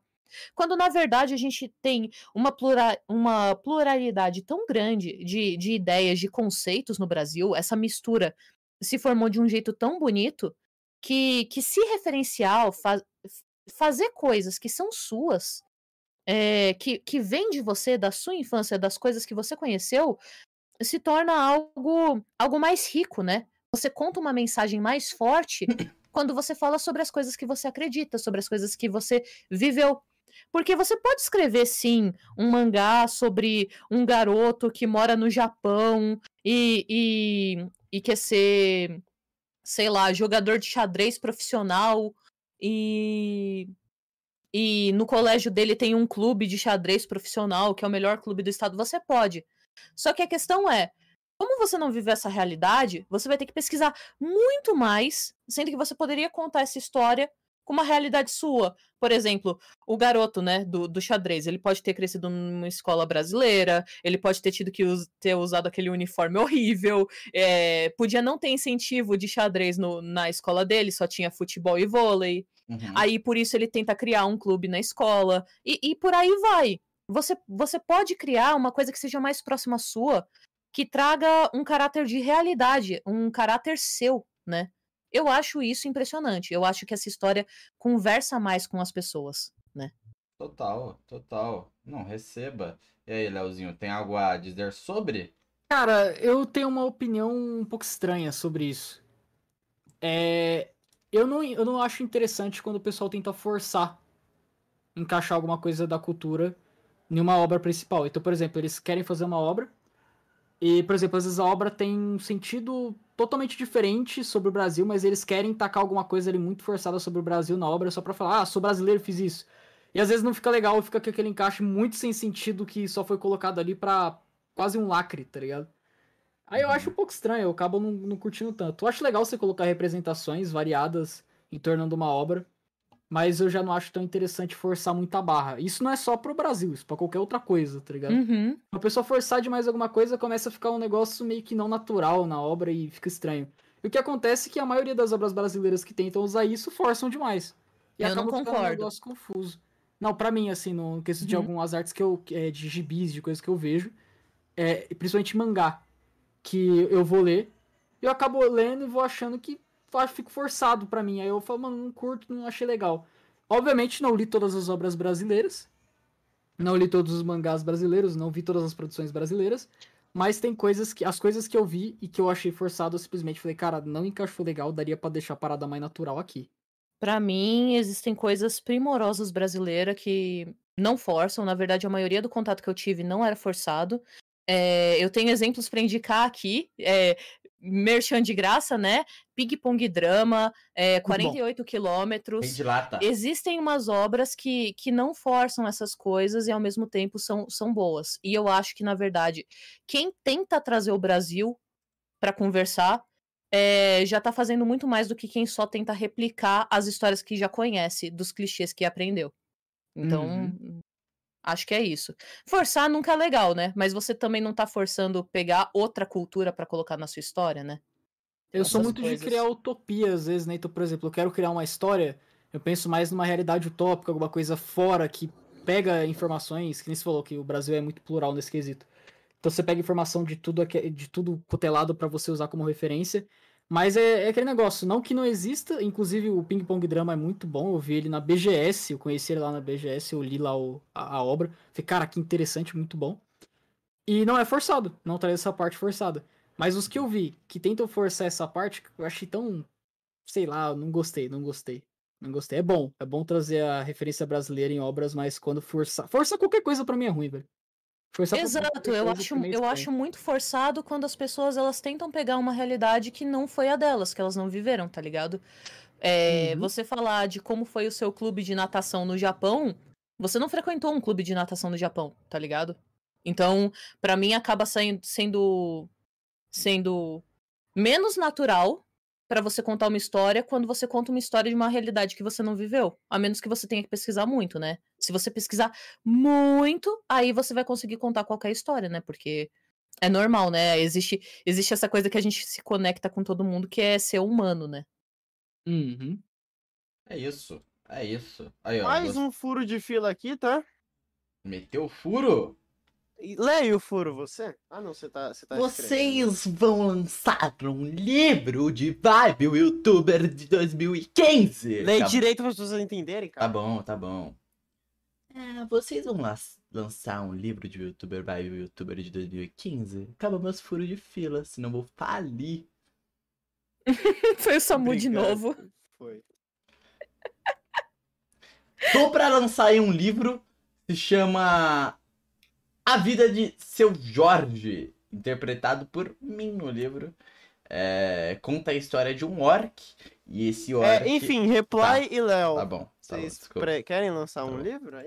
Meu sonho de adolescência era escrever um livro. Eu acho que quando eu tiver tempo, quando eu terminar esses projetos que eu tô tendo na faculdade, eu vou, eu vou escrever um livro, vou lançar. Mas não vai YouTuber 2015 contando as minhas histórias de adolescência. Não, não, acho, acho tosco. Ah. Eu- E você, MK? Pretendo lançar e-book, mano. De como é que eu faço minhas artes, tutoriais, etc. Dentro do, do e-book ali, com várias artes minhas, sketchbooks, pro pessoal comprar, meio que cursos dentro de livros e coisas do gênero. Mas Ah, sempre mas- voltado pra essa parte é, técnica mesmo de desenho. Vou querer, vou querer. Mas não, tem, não vai ter uma parada meio YouTuber 2015, papai de primeira Não, não, viagem, não? Vai ter o meu jeitão no livro ali, falando, mano, desenha essa merda aqui, entendeu? Mas não, não vai ter. Não vai ter alguma coisa, sei lá, meio de vlogzinho, não. Ah, isso é uma pena. Ah, então a gente vai ter que e lançar. agora, eu, Nossa. eu já lancei. Já lancei três. É, a história do herói. ah, cinco. Mais do que cinco minutos. E. Qual é o nome do livro do Christian Figueiredo? Foi eu que escrevi também. É... Lançou até filme, né? Papai de Primeira Viagem. Não é esse o nome do livro, mas. Enfim. Eu vi, eu, eu vi um- uma, uma pergunta no chat há um tempo, antes do intervalo, que eu achei muito interessante vocês entraram nesse assunto, então eu vou colocar aqui. Eu não vou saber quem foi que fez, me desculpa aí, apareça se você ainda tiver aí, que, se você que perguntou, mas era mas era uma pergunta que era mais ou menos assim: como que a- as pessoas conseguem colocar ele, como é que é, representações brasileiras em obras sem ser estereotipadas? Porque o que era muito comum, é muito comum quando você vê, sei lá, é, o exemplo rápido aqui que vem na cabeça, Velozes e Furiosos, quando teve aquela cena do Rio, ele vira e fala This is real! Aí aparece um monte de cara armado e nossa senhora! Então, na minha opinião aqui, só, só terminando um raciocínio que eu ia falar, que se você tiver interesse no futuro de comprar meu e-book, saibam que eu não vou ter o lado filosófico, provavelmente. Eu vou ser bem técnico, e- enfim. o negócio mais filosofia vai, vai ser com o da Reply mesmo. A galera que curte aí pra caramba essa parte da arte vai gostar mais do dela. E sobre a parada do, da arte estereotipada, do, do arte não, do Brasil estereotipado, na minha opinião, tudo que tem contexto no roteiro da história. Se você produz algo que tem um motivo, tá ligado? Que tem algum sentido dentro de algum contexto da história, ele não fica forçado. Quando você só ataca, por exemplo, acontece muito, né? Você quer atacar uma minoria dentro de uma série. Ah, é, é só isso. Ela é só isso, tá ligado? É- é- Ela é só aquilo. Na história, ela é, por exemplo, gay. O cara é gay na história e ele é só isso. Ele não tem mais nada pra apresentar pra ninguém. Ele é só gay. Entendeu? E eles forçam isso sem contar uma história. Não tem nada pro personagem, não tem nada ali que às vezes represente o Brasil. A pessoa só lança um negócio ali no meio pra falar aqui, ó, Brasil. Aqui, ó, referência ao Brasil. Deem like, deem like aqui, ó. Cheiro de Posta no Twitter. Cheiro Entendeu? de debate daqui, hein? Eu acho, eu acho bom. Quando você coloca alguma informação, é, eu acho bom que você coloque sim, mas que essa coisa seja natural, né? Que você co- consiga colocar ela com algum contexto na história. Nem que isso seja a história inteira. Tipo, se a história inteira rodar em torno do Brasil, entendeu? Mas você tem um motivo pra colocar ali. Que nem eu falei, eu só não gosto de algo forçado, algo que, algo que é colocado aleatoriamente, sem nenhum sentido, sem nenhuma profundidade, porque isso não funciona pra nada, cara, nada, fica raso. Mas é isso. É a minha opinião de como colocar isso dentro de uma obra. E a senhora. É o famoso olê que samba, né, mano? É samba, futebol, é, mulheres bonitas, carnaval, é, essas coisas, né? O que acontece é. O melhor jeito de você fugir de estereótipos é você conhecer e viver as coisas. E contar as coisas que você conhece e você vive. Porque assim, como que você vai escrever sobre. Sobre. Eu ainda vou continuar no exemplo do xadrez porque ele é mais fácil. Como você vai escrever sobre um jogador de xadrez se você nunca conheceu um e se você nunca viu nenhuma entrevista sobre um? E se você nunca jogou xadrez? Uhum. Como você vai é, contar uma história do Brasil se você só consumiu mídias que não são sobre o Brasil? Entende? Como você vai falar sobre uma coisa se você não tá ligado a ela? Quanto mais verdade você colocar por fazer parte de você, mais você vai fugir de um estereótipo. No meu vídeo da síndrome de Smurfette, eu falei, eu falei isso como uma solução. De conheça mais mulheres, se você quer escrever sobre mulheres. É, conta a verdade que você conhece, conta, conta as coisas que você percebe, né, ao redor. O melhor jeito de você fugir de um clichê é você saber que as pessoas são, são plurais, que a diversidade do país é plural e que, e que você só vai conseguir entender as coisas se você conhecer elas. Então, se eu tivesse que desenhar, por exemplo, uma pessoa dançando, né, fazendo samba, eu ia ter muita dificuldade, porque eu não vejo muito carnaval. Agora, se eu fosse numa escola de samba, se eu visse vários vídeos dos carnavais de anos passados, se eu entrasse em contato com isso, eu tenho certeza que eu teria uma visão menos estereotipada desse aspecto. Então, o jeito mais fácil de você fugir de um estereótipo é você conhecendo o que, que é aquele estereótipo e sabendo que aquilo não é não é a realidade, aquilo é é meio que uma uma fuga para representar a história mais fácil. Porque pensa assim, todo estereótipo, ele vem de algum lugar, ele é criado de alguma história, né? O, o primeiro estereótipo que teve foi o estereótipo do herói, né? Com a Ilíada, com, com o personagem tendo que atravessar o mar e, e vencendo as suas batalhas e voltando. E esse estereótipo ficou de como é um herói. Só que existem outros tipos de herói. Existe o cara que, que salva um gato de ser atropelado, tá ligado? E, e não é a mesma coisa que um cara que pega um barco e vai pro mar e bate em todo mundo. Então, consciência de que existem exemplos reais e procurar esses exemplos vai fazer com que você escreva coisas melhores, ou crie coisas melhores, desenhe melhor também, com referências, né? Yes. Uhum, Essas uhum. coisas. Inclusive, recomendação aí pra parte de desenho. Usar o Behance mais pra, né? Ter mais, ver mais artista e tal. Enfim, é isso. Ah, tem ArtStation, tem vários É, tem vários, tem vários. Pinterest é um E- exemplo também bom. E é isso aí, e é isso aí. Eu vou pegar mais um. Agora é de qual comunidade, Malfas? Que eu tô meio perdidinho. Vamos pegar do Agora Twitter é agora? Twitter. Twitter! Rapaziada, Twitter! Twitter! Vamos lá, vamos lá. É. Gente pergunta para reply, mas se o Léo responder também é melhor ainda. Foi o Felipe Flores que mandou. Qual é seu gênero barra estilo de música favorita? Tem alguma banda em específico que você tá sempre ouvindo? Eu gosto muito de, de música. Eu gosto muito de música. É, então eu vou citar algumas coisas. Mas, assim. De, da parte do, da galera que canta em inglês, eu gosto muito de Imagine Dragons. Eu sei que é meio datadinho, mas eles têm umas músicas muito boas pra desenhar, daquele, daquele hype e pra fazer e para fazer academia também. Eu não tô indo, eu tenho que voltar. É, eu gosto pra pra passear de metrô e fazer essas coisas. Eu gosto de ficar ouvindo um J-Rockzinho, umas openings de anime e tal. Gosto muito de Bump of Chicken. Acho que é uma das melhores bandas que, que tem da temática japonesa. É, Gosto também de ouvir Mozart.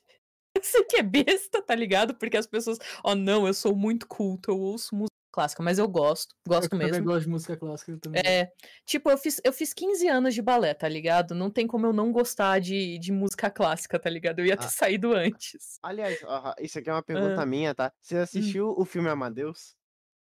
Não, Não. não, via, não. Você Mas eu nunca assisti viu? Tic Tic Boom. Não.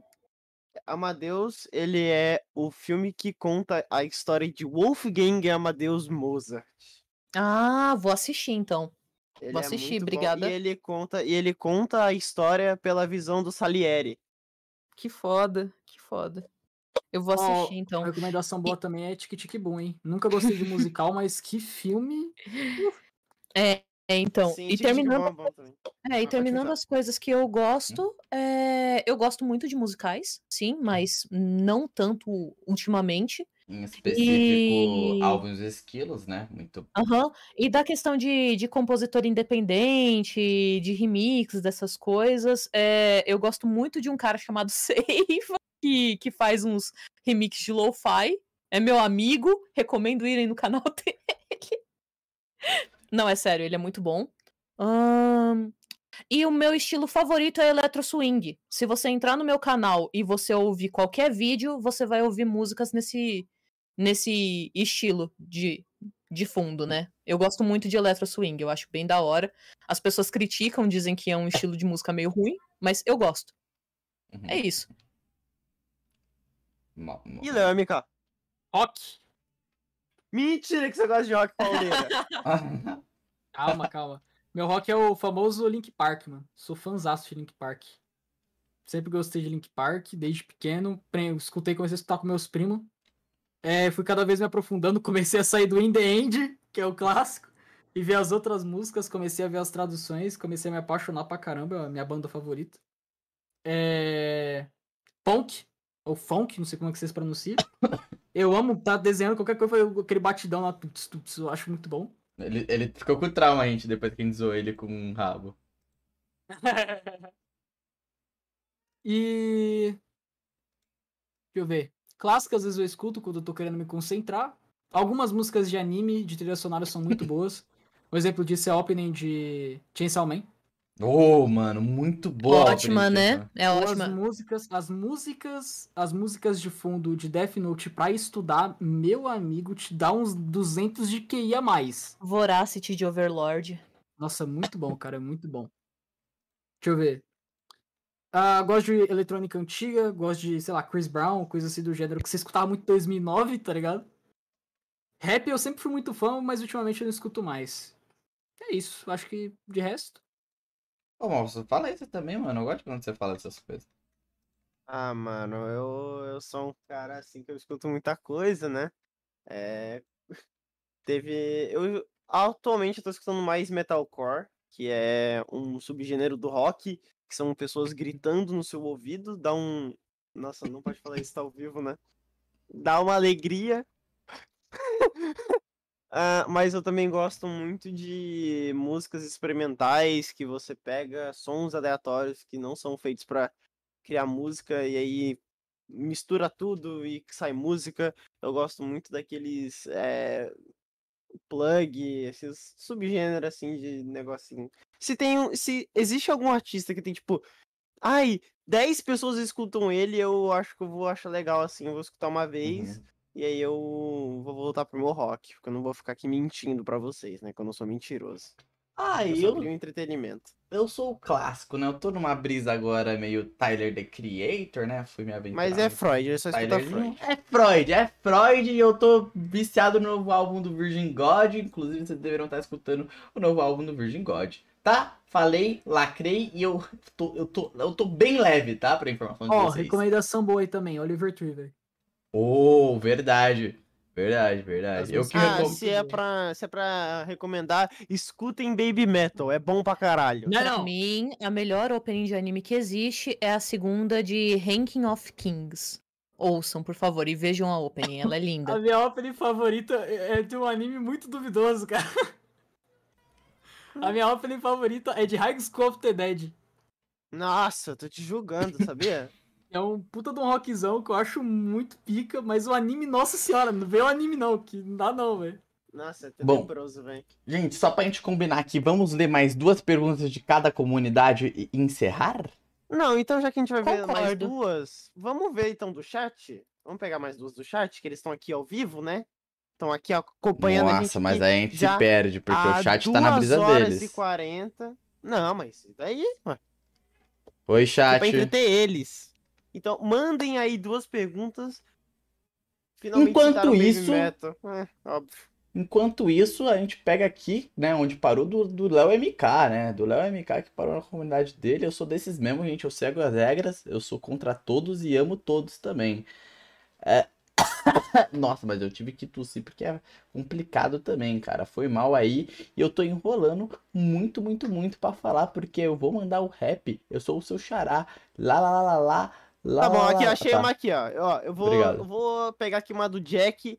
Eu vou Obrigado. adaptar. Ele Obrigado. perguntou sobre vídeo de pixel art. Então, o que vocês dois acham sobre pixel art? Como é que vocês. Por que, que vocês não se aventuraram tanto nesse mundo? Ou se, se já se aventuraram, como é que foi? Nem ouse falar pra mim que eu nunca me aventurei em pixel art. Eu já criei Eu não falei isso. Cinco ou Eu- seis jogos em pixel art. Eu não falei isso. Eu falei eu que se, tenho- se, se prove errado. enfim, Eu tenho um jogo que tá pausado, que se chama Good Night Lion. e. Ou Good Night Lion, eu não lembro como que era a pronúncia, porque já tá pausado já tem mais de um ano. E ele é total feito em pixel art. Era um projeto que eu tinha de um curso, que eu levei pra frente. E eu nunca terminei ele. Tenho vontade de terminar, inclusive. Eu amo pixel art, cara. Eu entendo de pixel art em certas partes. Eu entendo de animação em pixel art também. Não sou um pro dos pro, mas eu entendo um pouco. E, cara, pixel art pra mim é uma das artes mais interessantes que tem, mano. De verdade. É um dos estilos de arte que eu mais sou apaixonado de ver. Que às vezes eu tenho vontade assim. O pessoal que é artista às vezes tem vontade de entrar pro 3D, eu tenho vontade de ir pro pixel art. Tá ligado? Tipo, eu me aprofundar no, na pixel art. Maluco, Aí eu gosto para de fazer os dar, dois. para de dar em cima de mim. Obrigado. Ah lá, ah lá. É... E, e a Reply, que eu lembro que a Reply já tentou fazer pixel art. Eu lembro, eu lembro de ver isso. eu lembro de ver isso. É assim, eu tô. Como que a gente pode dizer? Eu tô flertando com pixel art desde que comecei o canal. Mas quanto mais eu estudo sobre o tema, mais eu percebo que é uma, da, é um, uma das modalidades, né? Uma das técnicas artísticas que é mais complexa e ao mesmo tempo é mais subestimada. porque as pessoas elas divulgam muita informação é, sobre. Ah, não, é simples, acabei de fazer. Porque parece simples a princípio, né? Mas fazer uma pixel art de qualidade é um negócio que exige tanto esforço, tanto conhecimento. É, é um manejo de. Demora. É um manejo de. de quase artesanal mesmo. De, de você colocar e escolher a posição exata e adequada de uma coisa. Que, que é um tema muito difícil de fazer em um vídeo. Uma, uma vez eu tentei escrever um roteiro, eu percebi que ele tava ficando com uma hora e eu parei. Porque eu pensei que nem tantas pessoas iam gostar de me ouvir por uma hora falando sobre esse assunto, entende? Na época não parecia que o meu canal tinha público pra isso. Então eu meio que, que engavetei a ideia. O que acontece é, eu tô estudando pixel art em off, mas eu estudo bem pouquinho porque eu tenho que estudar várias coisas pra fazer esses vídeos malucos que vocês veem. E e eu acho lindo, eu acho eu acho primoroso. Tem pixel arts que me tiram me tiram um fôlego quando eu observo, que eu fico pensando quanto trabalho que foi feito, né? E também uma coisa que me irrita é quando as pessoas passam coisas em filtro pra deixar pixelado e chamam de pixel art, né? Que a gente sabe que não é. Mas as pessoas elas tentam enganar. Várias vezes eu recebi, ah não, fanart pra você, reply, olha, e era um filtro do meu avatar pra parecer pixel, entende? É, então, como é um negócio tão subestimado e um negócio tão precioso, tão importante pra mim, eu tô tô guardando pra fazer um vídeo muito especial sobre isso, porque eu acho que, que foi um game change, né? Foi foi uma, uma das poucas coisas que a gente pode exemplificar de como a criatividade nasce, porque a criatividade ela nasce pra resolver problemas. E a pixel art, ela foi a resolução de um problema que as telas elas não tinham capacidade de mostrar gráficos incríveis e depois ela passou a se tornar um estilo.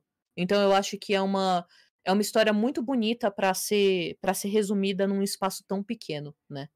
De um vídeo. Então eu tô tô estudando para ver como eu faço isso. As minhas pixel art são ruins, tá bom? São bem ruins, na verdade. Assim como tudo no começo, né? Todo mundo que começa a fazer qualquer coisa começa mal. Mas a gente tá trabalhando nisso, né? Porque se eu fizer um vídeo de pixel art, o fundo vai ter que ser pixel art, né? Uhum. Verdade, verdade. É meio E- que isso. A gente tá por onde, gente? Só pra. Eu tô meio perdido. A gente tá no, no Léo, já lemos as duas do Léo? Como que tá? Agora a gente vai pra última, que você vai pegar ali no chatzinho, e você vai ler e vai, tipo, perguntar. Aí eles vão responder. Aí, tipo, acaba. Ah, ô chatzinho, ô seus marotos. Eu vi que eles mandaram muita pergunta aqui. Eu tava, tava vendo. eu- deixa eu pegar aqui uma bem sacana. Nossa, sou perdidinho. Você pediu pro pior cara, mano. Então? Hum, pode meter, mete bala aí, vai. Então tá, ó. Vamos lá. Agora vou. Agora, antes de fazer a pergunta, eu vou chegar pros dois e responder e fazer aqui, ó. Vocês querem meio. Vocês querem falar como desenvolver o próprio traço ou vocês querem falar como entrar no mercado de trabalho com commissions? Qual, qual o assunto que vocês querem abordar por último? É, caiu pra mim a- a- o começo, perdão.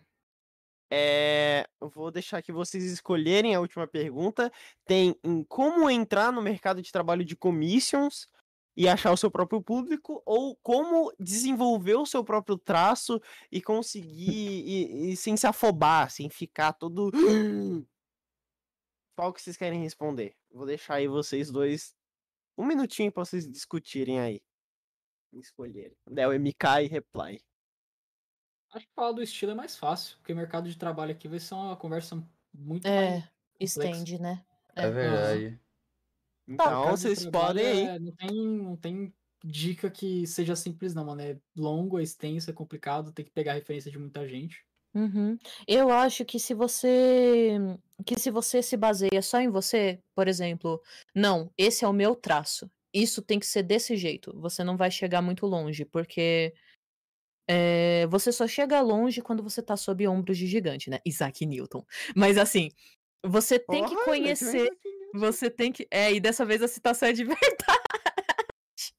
Todas as citações que eu fiz foram de verdade. Foi sim, ninguém, foi pode, ninguém pode provar o contrário. Como o Aham, Renato aham. Aragão uma vez disse, confie no seu próprio potencial, que o céu é as estrelas, mas se mantém, mantenha o pé no chão para não perder o solo. Alguma coisa assim. Uhum. Esqueci agora também. Então, mas você tem que conhecer pra saber o que você gosta. Se você só viu 10 desenhos na sua vida, se você só conhece três estilos de desenho, é óbvio que você vai acabar internalizando e copiando esses estilos. Se você só viu anime na sua vida, você vai desenhar parecido com um anime. Se Ou você não seja- viu, vai pegar vai pegar é, referência realista. É o que o Léo falou, é o que eu concordo. Você tem que conhecer coisas. Você tem que é, Expandam a diversificar. É. visual de vocês, expandam a biblioteca de referências, mano. Vê artes que você não acha interessante o estilo, mas vê o porquê que você não acha interessante. Uhum. Começa a comparar e entender o porquê que você gosta de algo e como que você vai aplicar. Porque uma coisa é fato, todo mundo é meio que de lua em desenho, mano. Uma hora você vai achar um bagulho bom, outra hora você vai achar outro melhor. E depois você vai olhar pra aquilo e falar, nossa, por que, que eu tava achando isso aqui legal? Não é tão legal quanto eu tava pensando. O negócio Foi. é você não se prender em estilo e começar a só estudar. E Uhum. você vai Conheça, testando de tudo. é, conheça os mestres também das áreas que você viu. Conheça mestres renascentistas, conheça mestres grafiteiros, conheça as coisas, né? Porque você vai acabar absorvendo um pouquinho de cada um. Você vai ver, ah, como que esse cara fez tal coisa? Nossa, eu gostei disso, né? E daí você vai tentar reproduzir. E você vai fazer uma, uma antropofagia, né? Você vai pegar, absorver o de melhor. E é isso, né? É Sim, isso. eu, eu estudo, por exemplo, mano, eu tenho um estilo um pouco mais puxado pro anime? Tenho. Eu, eu tento misturar um pouco do semi-realismo com anime. Mas, pô, já estudei cartoon, anime, realista, semi-realista, já estudei de tudo que você pode pensar, já estudei variações de artes é, com anatomia exagerada, com anatomia simples, já estudei é, pinturas mais mortas, pinturas mais saturadas. Você, é- é, tipo, você vai olhar de tudo e você vai testando de tudo, entendendo de tudo, absorvendo esse conhecimento. E, mano, é natural. Uma hora você. É assim, você não reconhece, mas outras pessoas reconhecem. Dizem que o artista ele não consegue ver o próprio estilo. Tá ligado? Mas o estilo dele tá sempre andando com ele. Então, por exemplo, ele tá lá, ele não consegue ver que o estilo dele tá ali. Mas as pessoas conseguem. E o negócio é você fazendo isso, mano. É natural. O estilo, o estilo da arte, ele surge naturalmente por você. Conforme você vai desenhando com o tempo. Não é um negócio que você tem que buscar tanto. Você pode buscar características de estilos que você gosta, mas se prender a isso necessariamente não é muito bom, não. Ou seja, minha opinião aqui é tão natural quanto a luz do dia. Exatamente. Pô, gente, é isso. Espero que vocês tenham gostado. E, pô, obrigado a todo mundo do chat, a todo mundo que mandou pergunta lá na comunidade, a todos os ouvintes do Spotify, a todos os caras que estão escutando agora já ter saído do ao vivo, a todos que escutaram no ao vivo. Nossa, é muita gente, viu? E obrigado a vocês dois que estiveram aqui aguentando eu e o Malfas por três horas. É, é parar. isso, muito obrigado aí, Léo MK, muito foda, Reply, muito foda 2. É... Obrigada pelo gostado. convite. Obrigada pelo convite. Privada, tamo junto. Curtiram Fiquei o desenho? muito feliz. Valeu por me chamar. Pode me chamar sempre que, que acontecer alguma coisa que vocês queiram chamar, tá? Gostei Aham. muito. Aham, é isso, é isso. Lembrando, gente, de vocês se inscreverem, deixar seu like, por favor, porque ajuda muito e comentar aí embaixo, viu? Queremos, queremos, queremos mais inscritos aqui nos assistindo, por favor. Por favor, Isso aí, cara. pessoal. Por favor, cara.